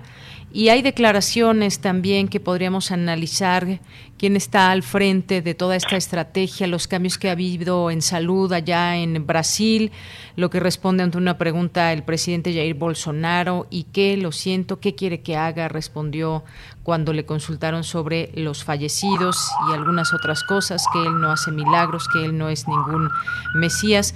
¿Cómo enmarcar todo esto? Brasil fue el primer lugar de América Latina el que llegó coronavirus y aquí en América Latina pues eh, tuvimos, digamos, una experiencia que, eh, que vimos desde lejos, desde Europa, y que ya se preveían algunas, eh, algunas estrategias muy claras. ¿Qué pasa en Brasil? ¿Qué está pasando? Además, el reclamo social también crece, doctora. Bueno, eh, estamos al borde del caos, Yanira. Es una tristeza lo que estamos viviendo en Brasil, porque de hecho ayer este, la contestación que, que dio el presidente a la periodista, pues enseña mucho de lo que no puede ser un mandatario de la principal economía de la región, uh, del principal país de la región, ¿no? Además, no sé si saben, pero, pero Jair Mesías Bolsonaro es su nombre. Entonces, hace un juego de palabras con su propio nombre para decir, soy Mesías, pero no hago milagros. Se desentiende de, de lo que está pasando con una burla. Y es una burla hacia los muertos, hacia las familias de los muertos, hacia la pandemia, hacia todo el país, ¿no? Y lo hace una y otra y otra vez, hacia las instituciones, hacia todo el mundo. Y bueno, se, se basa en una cantidad que me parece estratosférica, de prácticamente 30% de la población que todavía lo apoya. Y es algo que es un fenómeno que la ciencia política, la psicología social, la sociología, la historia, quizás un día nos pueden explicar. No, no hay una, una línea uh, de política pública que se siga de parte del gobierno federal. Hay un conflicto entre este el gobierno federal y los gobiernos estatales, hay un negacionismo acerca de la pandemia, hay una lucha del gobierno para que la gente regrese a trabajar en contra de lo que dice la Organización Mundial de la Salud, que está tratando de que la gente se quede en casa. O sea, es casi casi una invitación a que el caos se establezca en el país y que se practique una política en realidad genocida. Así es, doctora. Y de algún, en algún momento, pues también se ha señalado esta situación de llegar incluso a compararlo con Donald Trump en el sentido de quizás la poca mm, seriedad con que se toma esto, declaraciones muchas veces al aire en torno a que es una simple gripa o declaraciones muy fuertes como las que han hecho ambos mandatarios. Esta situación nos decía alrededor del 30% que aún lo, lo está apoyando. ¿Hacia dónde se dirigirá Brasil en este sentido? Eh, sabemos que también hubo ahí una situación muy preocupante con el ministro de Salud, con el sector salud, porque cambiaron a una persona eh, que pues justamente estaba alineándose, digamos, a esas estrategias mundiales, pero eh, Jair Bolsonaro le pareció que fue demasiado y que contravenía las propias ideas que él tiene de cómo seguir una estrategia. Sí, es que de hecho, uh, bueno, no, no se puede entender bien a qué a qué intereses juega Bolsonaro, ¿no? Por supuesto que eh, tiene intereses personales en, en, esta situación. De cierta manera se puede pensar que hasta el coronavirus le, vino en bandeja de plata, ¿no? Porque hay toda una serie de, de, problemas de corrupción, sus hijos están este, asociados a prácticas delictivas, a, a guardias, blancas, ¿no? Que se llaman allá las milicias. Hay acusaciones de que uno de sus hijos esté involucrado ah, de una u otra manera al asesinato de, de la de la de la vereadora Marielle hace uh, un poquito más de un año, o sea, una figura pública importantísima en el escenario uh, nacional. Uh, uno de sus hijos está acusado ahora de ser el cabecilla de toda una, una red de fake news que de hecho sostiene la, la, la ola de apoyadores de este mismo gobierno, ¿no? Entonces, de hecho, toda esta política diversionista lo que hace es quitar ¿no? la atención del pueblo de lo que tenía que estar pensando, o sea, estrategias de lucha en contra de la enfermedad, estrategias económicas para sostenerse mientras dure la enfermedad, estrategias de, económicas para mantenerse después que pase la pandemia, ¿no? Lo que hace este Bolsonaro incluso es boicotear todas las iniciativas, ¿no? De los gobernadores de los estados que tratan de hacer que se cumplan las lo que este menciona lo que dicta la Organización Mundial de la Salud. Hay una una historia que me gustaría este, mencionar del gobernador del estado este, del noreste llamado Maranhão, que trató de comprar respiradores, ¿no? en, en el estado de Santa Catarina y fue vetado. Este gobernador es de un partido de izquierda. Mm. Trató de comprarlas después en China. En China se topó con la piratería internacional, que la mm. padecemos ahora todos los países del tercer mundo, del actual tercer mundo, ¿no? Que es cómo luchar en contra de los grandes tiburones que compran, que acaparan mm. los respiradores, ¿no? logró traer los respiradores a Maranhão por una vía alterna vía Etiopía. Cuando logró llegar con los aparatos allá, pues la Receta Federal de Brasil lo quiere este multar y procesar porque lo está acusando de contrabando. Y todo lo que quiso hacer ese gobernador fue pues resolver un problema de salud pública en su estado. Entonces, la situación es tan caótica que no hay para dónde mirar, ¿no? El, un presidente que va en contra del conjunto de su nación, que le pregunta a una periodista, ¿y qué? ¿No? ¿Qué quiere que haga? Queremos que gobierne el señor presidente, que mire por su pueblo, es lo que queremos y es lo que no está haciendo. Y doctora, ¿es, ¿es el escepticismo esto que, que, mueve a Bolsonaro? Como usted decía hace unos momentos, no se ve claramente hacia dónde está yendo o a qué está jugando.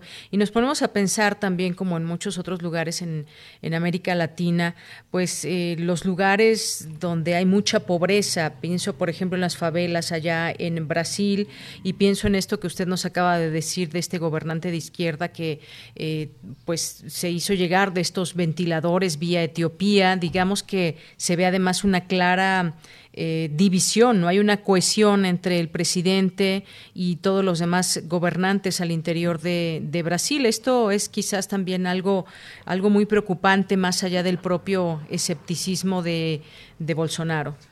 Sí, exactamente, ¿no? Porque caminamos hacia. De hecho, uh, acabo de hablar con unos uh, sociólogos brasileños que uh -huh. dicen que ya vivimos bajo un estado de excepción, aunque no claro, pero de hecho, de facto, ya se estableció un estado de excepción en Brasil. Hay una subnotificación enorme de los casos de coronavirus, hay ya la autorización para que la gente sea enterrada sin atestado de óbito, no sé cómo se dice eso en español, pero entonces si no hay esa, esa, esa necesidad, se puede enterrar la gente sin que la gente sepa quién murió y quién no. En fosas y, comunes.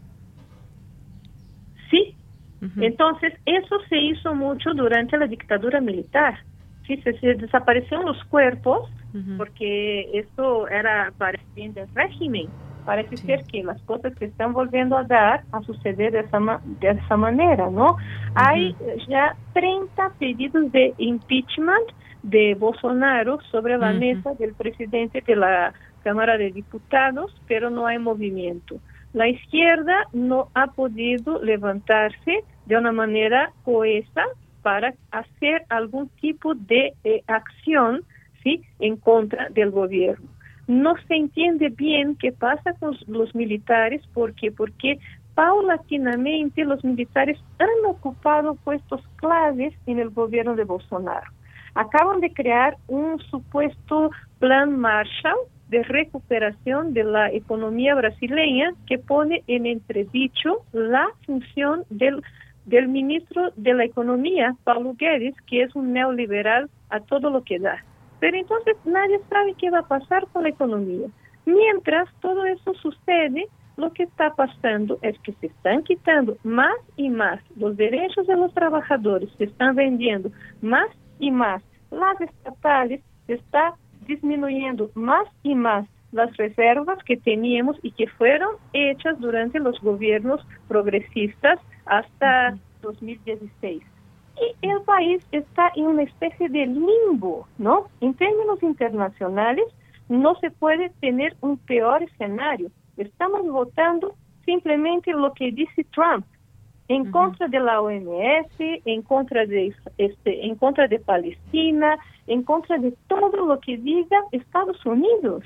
Nunca antes Brasil había tenido una imagen tan subserviente como la que ha tenido, que está teniendo ahora. Tenemos una imagen de un actor de segundo nivel, por supuesto, pero activo en el escenario internacional. Ahora estamos votando solamente con la gente que vota por Trump o en contra de todas las conquistas este, de las agendas progresistas que se discuten en todos los foros internacionales. Es un retroceso en todos los aspectos. Entonces, sí, el panorama es trágico y no se puede leer sino con las lentes del pesimismo lo que vendrá después que pase la pandemia, desafortunadamente. Bien, pues muy interesante todo esto que nos comenta, doctora. Justamente yo le quería preguntar sobre esto del impeachment y qué papel está jugando la oposición y el Congreso, pero me parece que lo responde muy claro. No, no hay esa fuerza con la que se debe enfrentar todo esto. Y por otra parte, pues también decirlo, a ver, nadie, ningún gobierno, ningún gobernante esperaba esto. Me parece que se han tenido que tomar decisiones de pronto eh, apresuradas, quizás no tan consensuadas incluso al, al, interior de los propios gobiernos. Sin embargo, pues eh, lo que nos dice un aspecto claro en el caso de Brasil es que se está destruyendo también lo que hicieron otros gobiernos progresistas. Esta es quizás lo, esto es quizás lo más grave que está sucediendo en Brasil, que no se sabe exactamente hacia dónde va y ante esta situación se empeora, se empeora el escenario para Brasil. Es curioso porque la sensación que uno tiene al leer, ¿no? Lo que pasa allá es que Bolsonaro juega para su porra, ¿no? De cierta manera, ¿no? O sea, este mantiene estos 30% de, de electorado, habla para ellos, pero tiene detrás de sí una, una, toda una estructura, ¿sí? Que le enseña, que le este, indica los próximos lances de ese, este, de ese partido de ajedrez.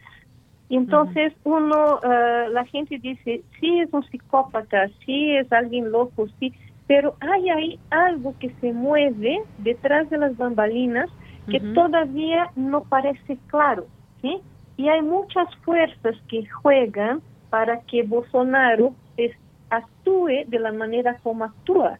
Sí, hay toda la cuestión del beneficio propio que le trae estar en el poder, que le trajo este despedir al ministro más importante y más popular que es Sergio Moro, que lo acaba de echar, ¿no? Sí, este que le hizo este mandar también para afuera, por decirlo de alguna manera, al ministro de la Salud que estaba cumpliendo bien o mal lo que decía la OMS, ¿sí? Entonces se pone en un papel de rey absoluto, ¿no? De proto dictador, pero detrás de él se mueven fuerzas oscuras que todavía no se puede ver bien cómo, cómo y para dónde apuntan. Entonces, sí, el panorama es muy delicado. La oposición, sí, de hecho, hasta este momento, la oposición de izquierda y centro izquierda, este, no tiene una noción clara por dónde tiene que actuar. Entonces, el juego se está jugando entre la extrema derecha y la derecha, echando para atrás, como te dije hace algún momento, todo lo que se hizo en términos de propuestas progresistas en los últimos años. Lo que es una tristeza. Es una tristeza. Pues gracias, doctora, por este análisis tan claro, tan completo, que nos permite conocer también una realidad de un país de América Latina tan importante como es Brasil, quién está al frente de los destinos de este país, cómo se están moviendo las cosas dentro, entre la derecha y la extrema derecha, algo pues bastante peligroso. Y pues todo esto no ha terminado. Seguiremos platicando en otro momento, doctora. Por lo pronto, gracias por estar con nosotros aquí en Prisma RU de Radio Sí, gracias. Y ojalá la próxima vez tenga un panorama menos feo para enseñar a los telescuchas. Ojalá, doctora. Muchísimas gracias. Sí, un abrazo. Gracias. Hasta luego, muy buenas tardes. Fue la doctora Regina Crespo Franzoni, doctora en Historia Social por la Universidad de Sao Paulo, es investigadora del Centro de Investigaciones sobre América Latina y el Caribe. Continuamos. Porque tu opinión es importante, síguenos en nuestras redes sociales, en Facebook como Prisma RU y en Twitter como arroba PrismaRU. Prisma RU. Relatamos al mundo. Bien, pues hemos llegado al momento de la sección de Dulce Conciencia con Dulce García. Adelante.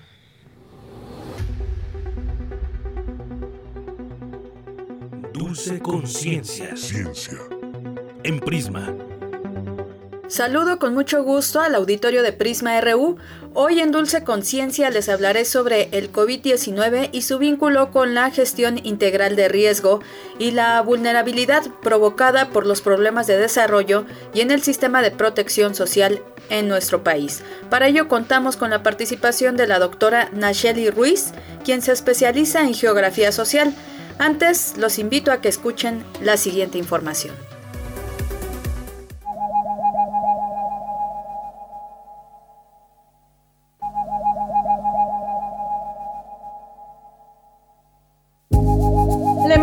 Sanitaria desatada en el mundo y en México por el nuevo coronavirus abre interrogaciones sobre los impactos que pueden tener en la propagación de la enfermedad las condiciones climatológicas de un país. Más que contribuir o no a la propagación del virus, las condiciones climatológicas de una nación contribuyen a comprender los riesgos a los que se enfrenta la población vulnerable, por lo que es indispensable implementar estrategias de respaldo ante la emergencia y las condiciones previas de riesgo. En este sentido, Dado el desafío en salud que encara el país por el coronavirus, es pertinente recordar que México, el Caribe y distintos países del Pacífico entrarán a la temporada anual de fenómenos climáticos en mayo. Para que la pandemia no se sume un riesgo más, es necesario analizar la exposición a fenómenos climáticos y geológicos a los que podría enfrentarse la población mexicana, sin olvidar la situación de desigualdad que predomina en nuestro país. Para Radio UNAM, la Gama.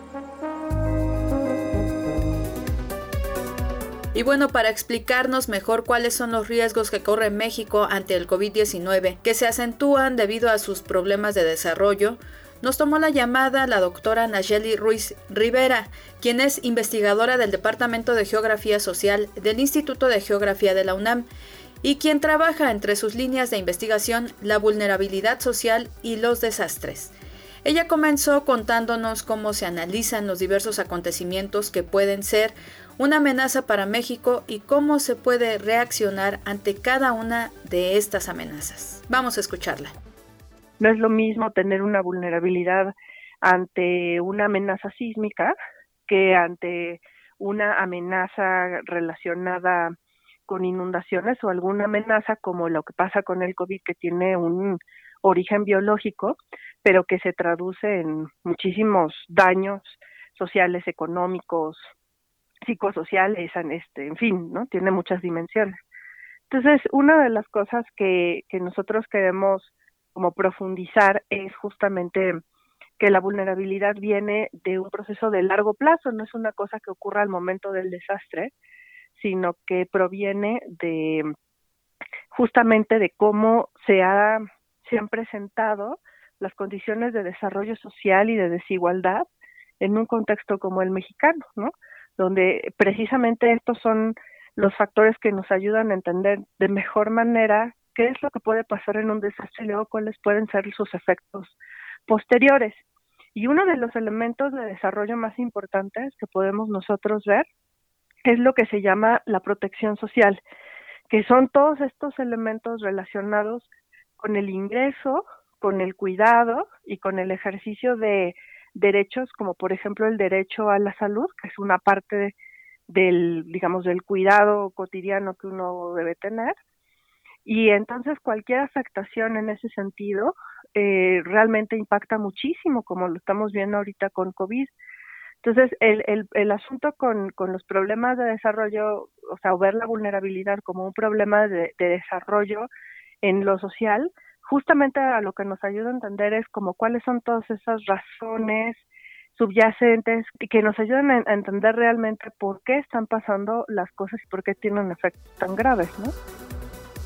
Doctora, cuéntenos cuáles serían los posibles escenarios de riesgo en medio de la pandemia para los mexicanos si tomamos en cuenta la desigualdad en el país o por ejemplo que hay gente que vive sola o que no tiene un ambiente tan tranquilo a la hora de quedarse en casa.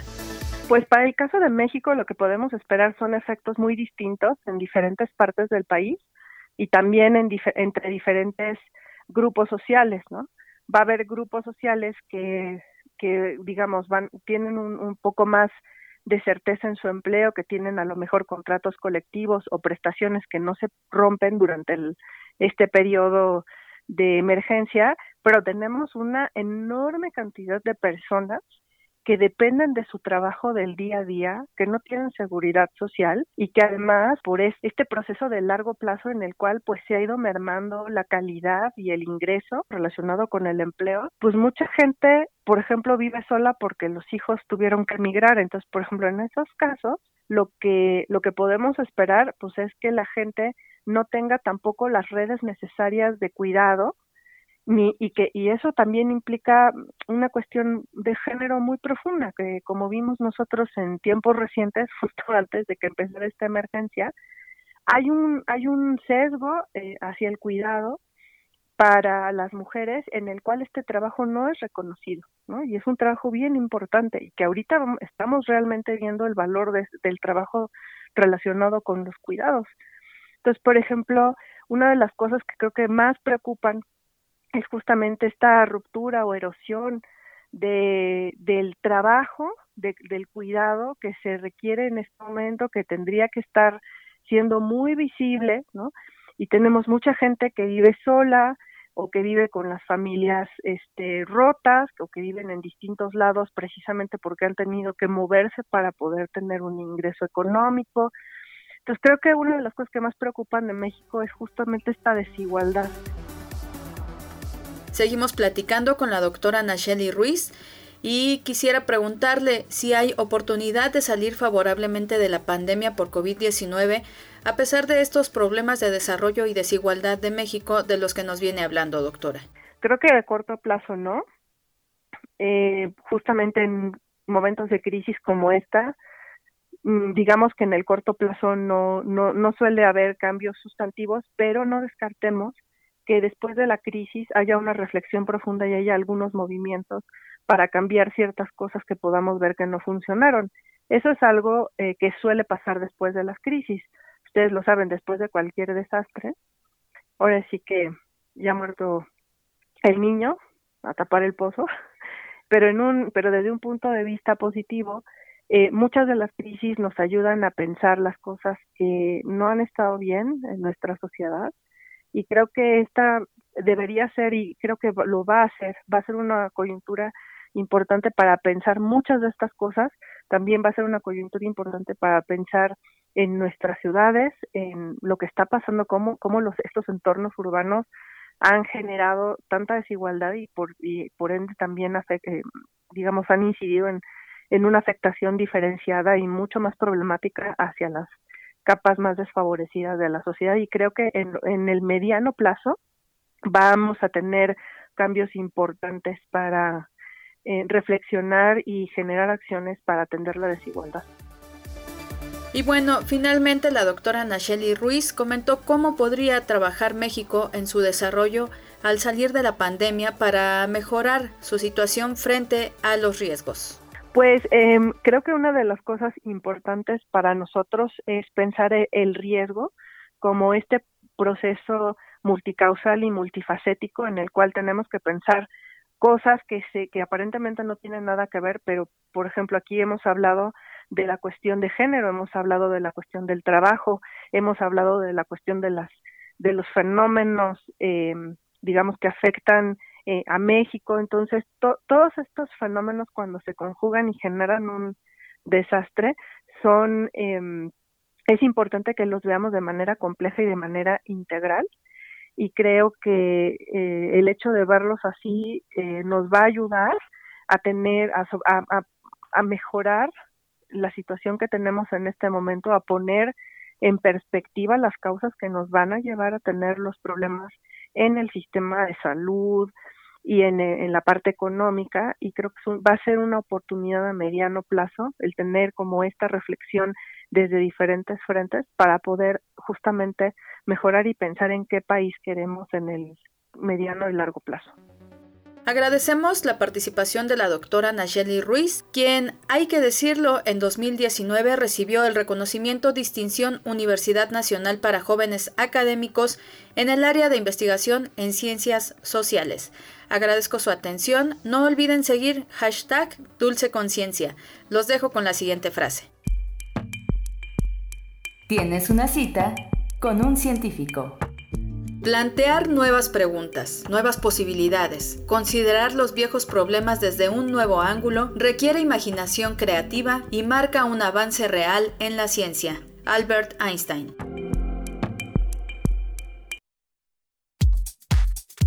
Tu opinión es muy importante. Escríbenos al correo electrónico prisma.radiounam@gmail.com.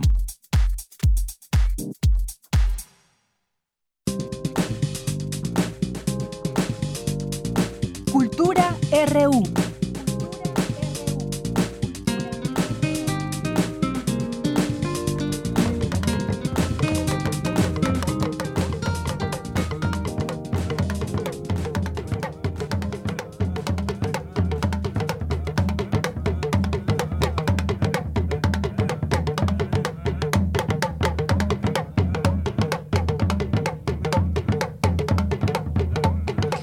Muy buenas tardes, Tamara. Ya estamos en la sección de cultura y entramos con este ritmo. Muy buenas tardes.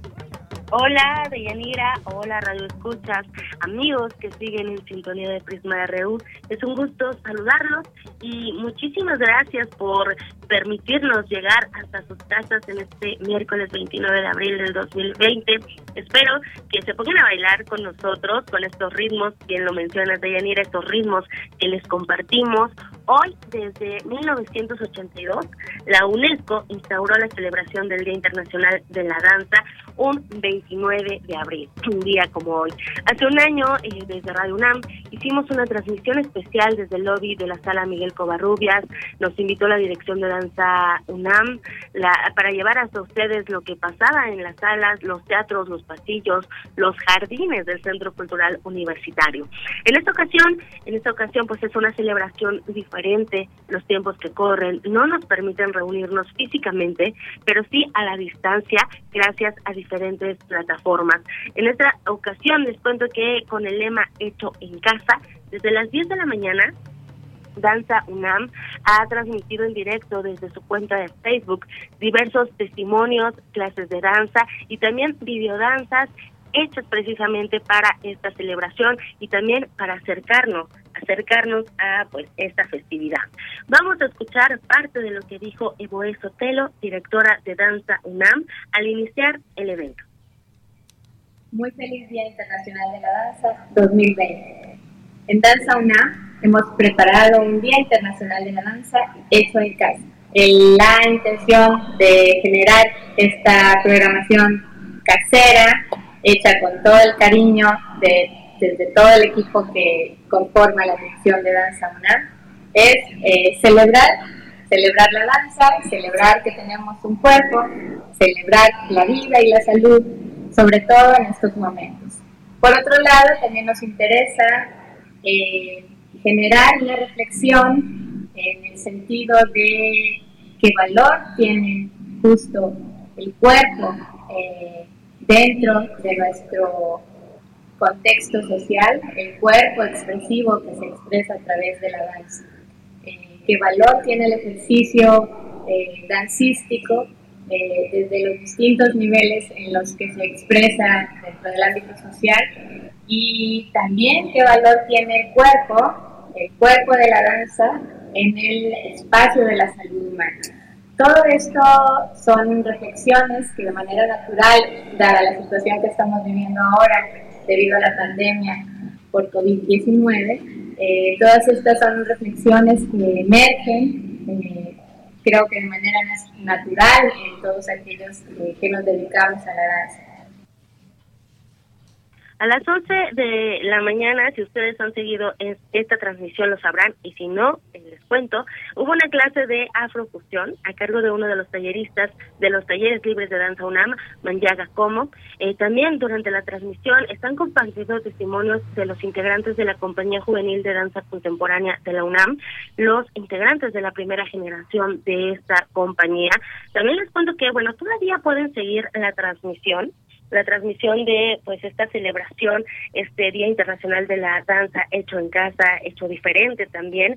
A las 3 de la tarde, justo cuando nosotros terminamos, podrán ver Umbro 1 de Gabriela Gulco y Ernesto Len, que es un proyecto de, de videodanza inspirado en el mito de la caverna de Platón.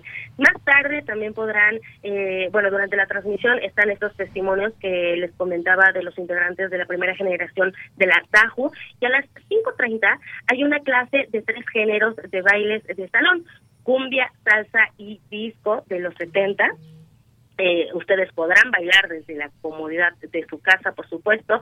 Y bueno, este Día Internacional de la Danza que nos ofrece Danza UNAM finaliza con una cápsula retrospectiva de la primera generación de la DAJU para que conozcan más de lo que se hace y lo que se está haciendo. Sin duda es un momento de reflexión, una forma también de seguir en contacto con, con el arte, con la danza en específico, con el movimiento, con todo lo que podemos crear a través de nuestro cuerpo, a través de nuestra mente, a través de esta forma de hacer comunidad. Y bueno, nos vamos a, despedir bailando, por supuesto, hay, hay que aprovechar el momento. Vamos a bailar Good Times de Chick eh, la producción nos propone esta canción porque definitivamente hay que pensar que vienen buenos tiempos. Todo mejorará y bueno, no me resta más que agradecerles que hayan escuchado esta sección. Por supuesto, les mando un abrazo sonoro a todos ustedes que siempre nos acompañan. Vamos a escuchar esta canción.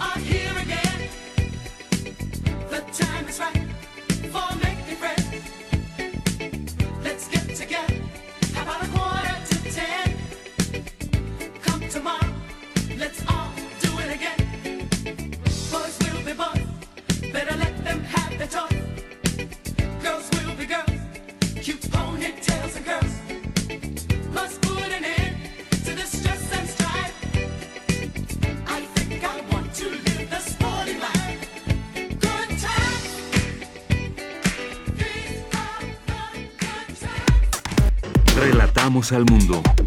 Relatamos al mundo. Good Times de Chic.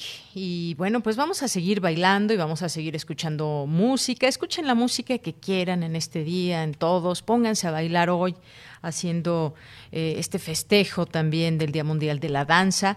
Ya casi nos despedimos. Muchas gracias por estar con nosotros hoy en Prisma RU. Recuerden que estamos de lunes a viernes de 1 a 3 de la tarde. En, eh, en estas frecuencias 860 de AM y 96.1 de FM y también en www.radio.unam.mx. Siempre es un gusto estar con todos ustedes aquí, leyéndolos también. Y bueno, pues ya empezamos a escuchar por ahí un twist. Bailemos twist, bailemos lo que queramos. Eh, todos estos bailes que nos hacen vibrar, la cumbia, la salsa, disco, eh, de todo un poco. Esto es de Chubby Checker, Let's Twist. Con eso nos vamos a despedir.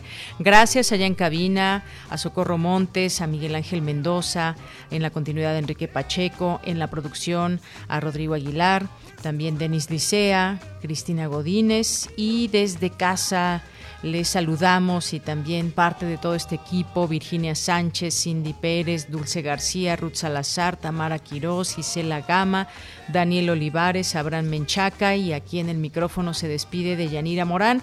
Gracias por su compañía y bueno, pues vamos a dejar que corra esta canción y nos escuchamos mañana. Muy buenas tardes y buen provecho.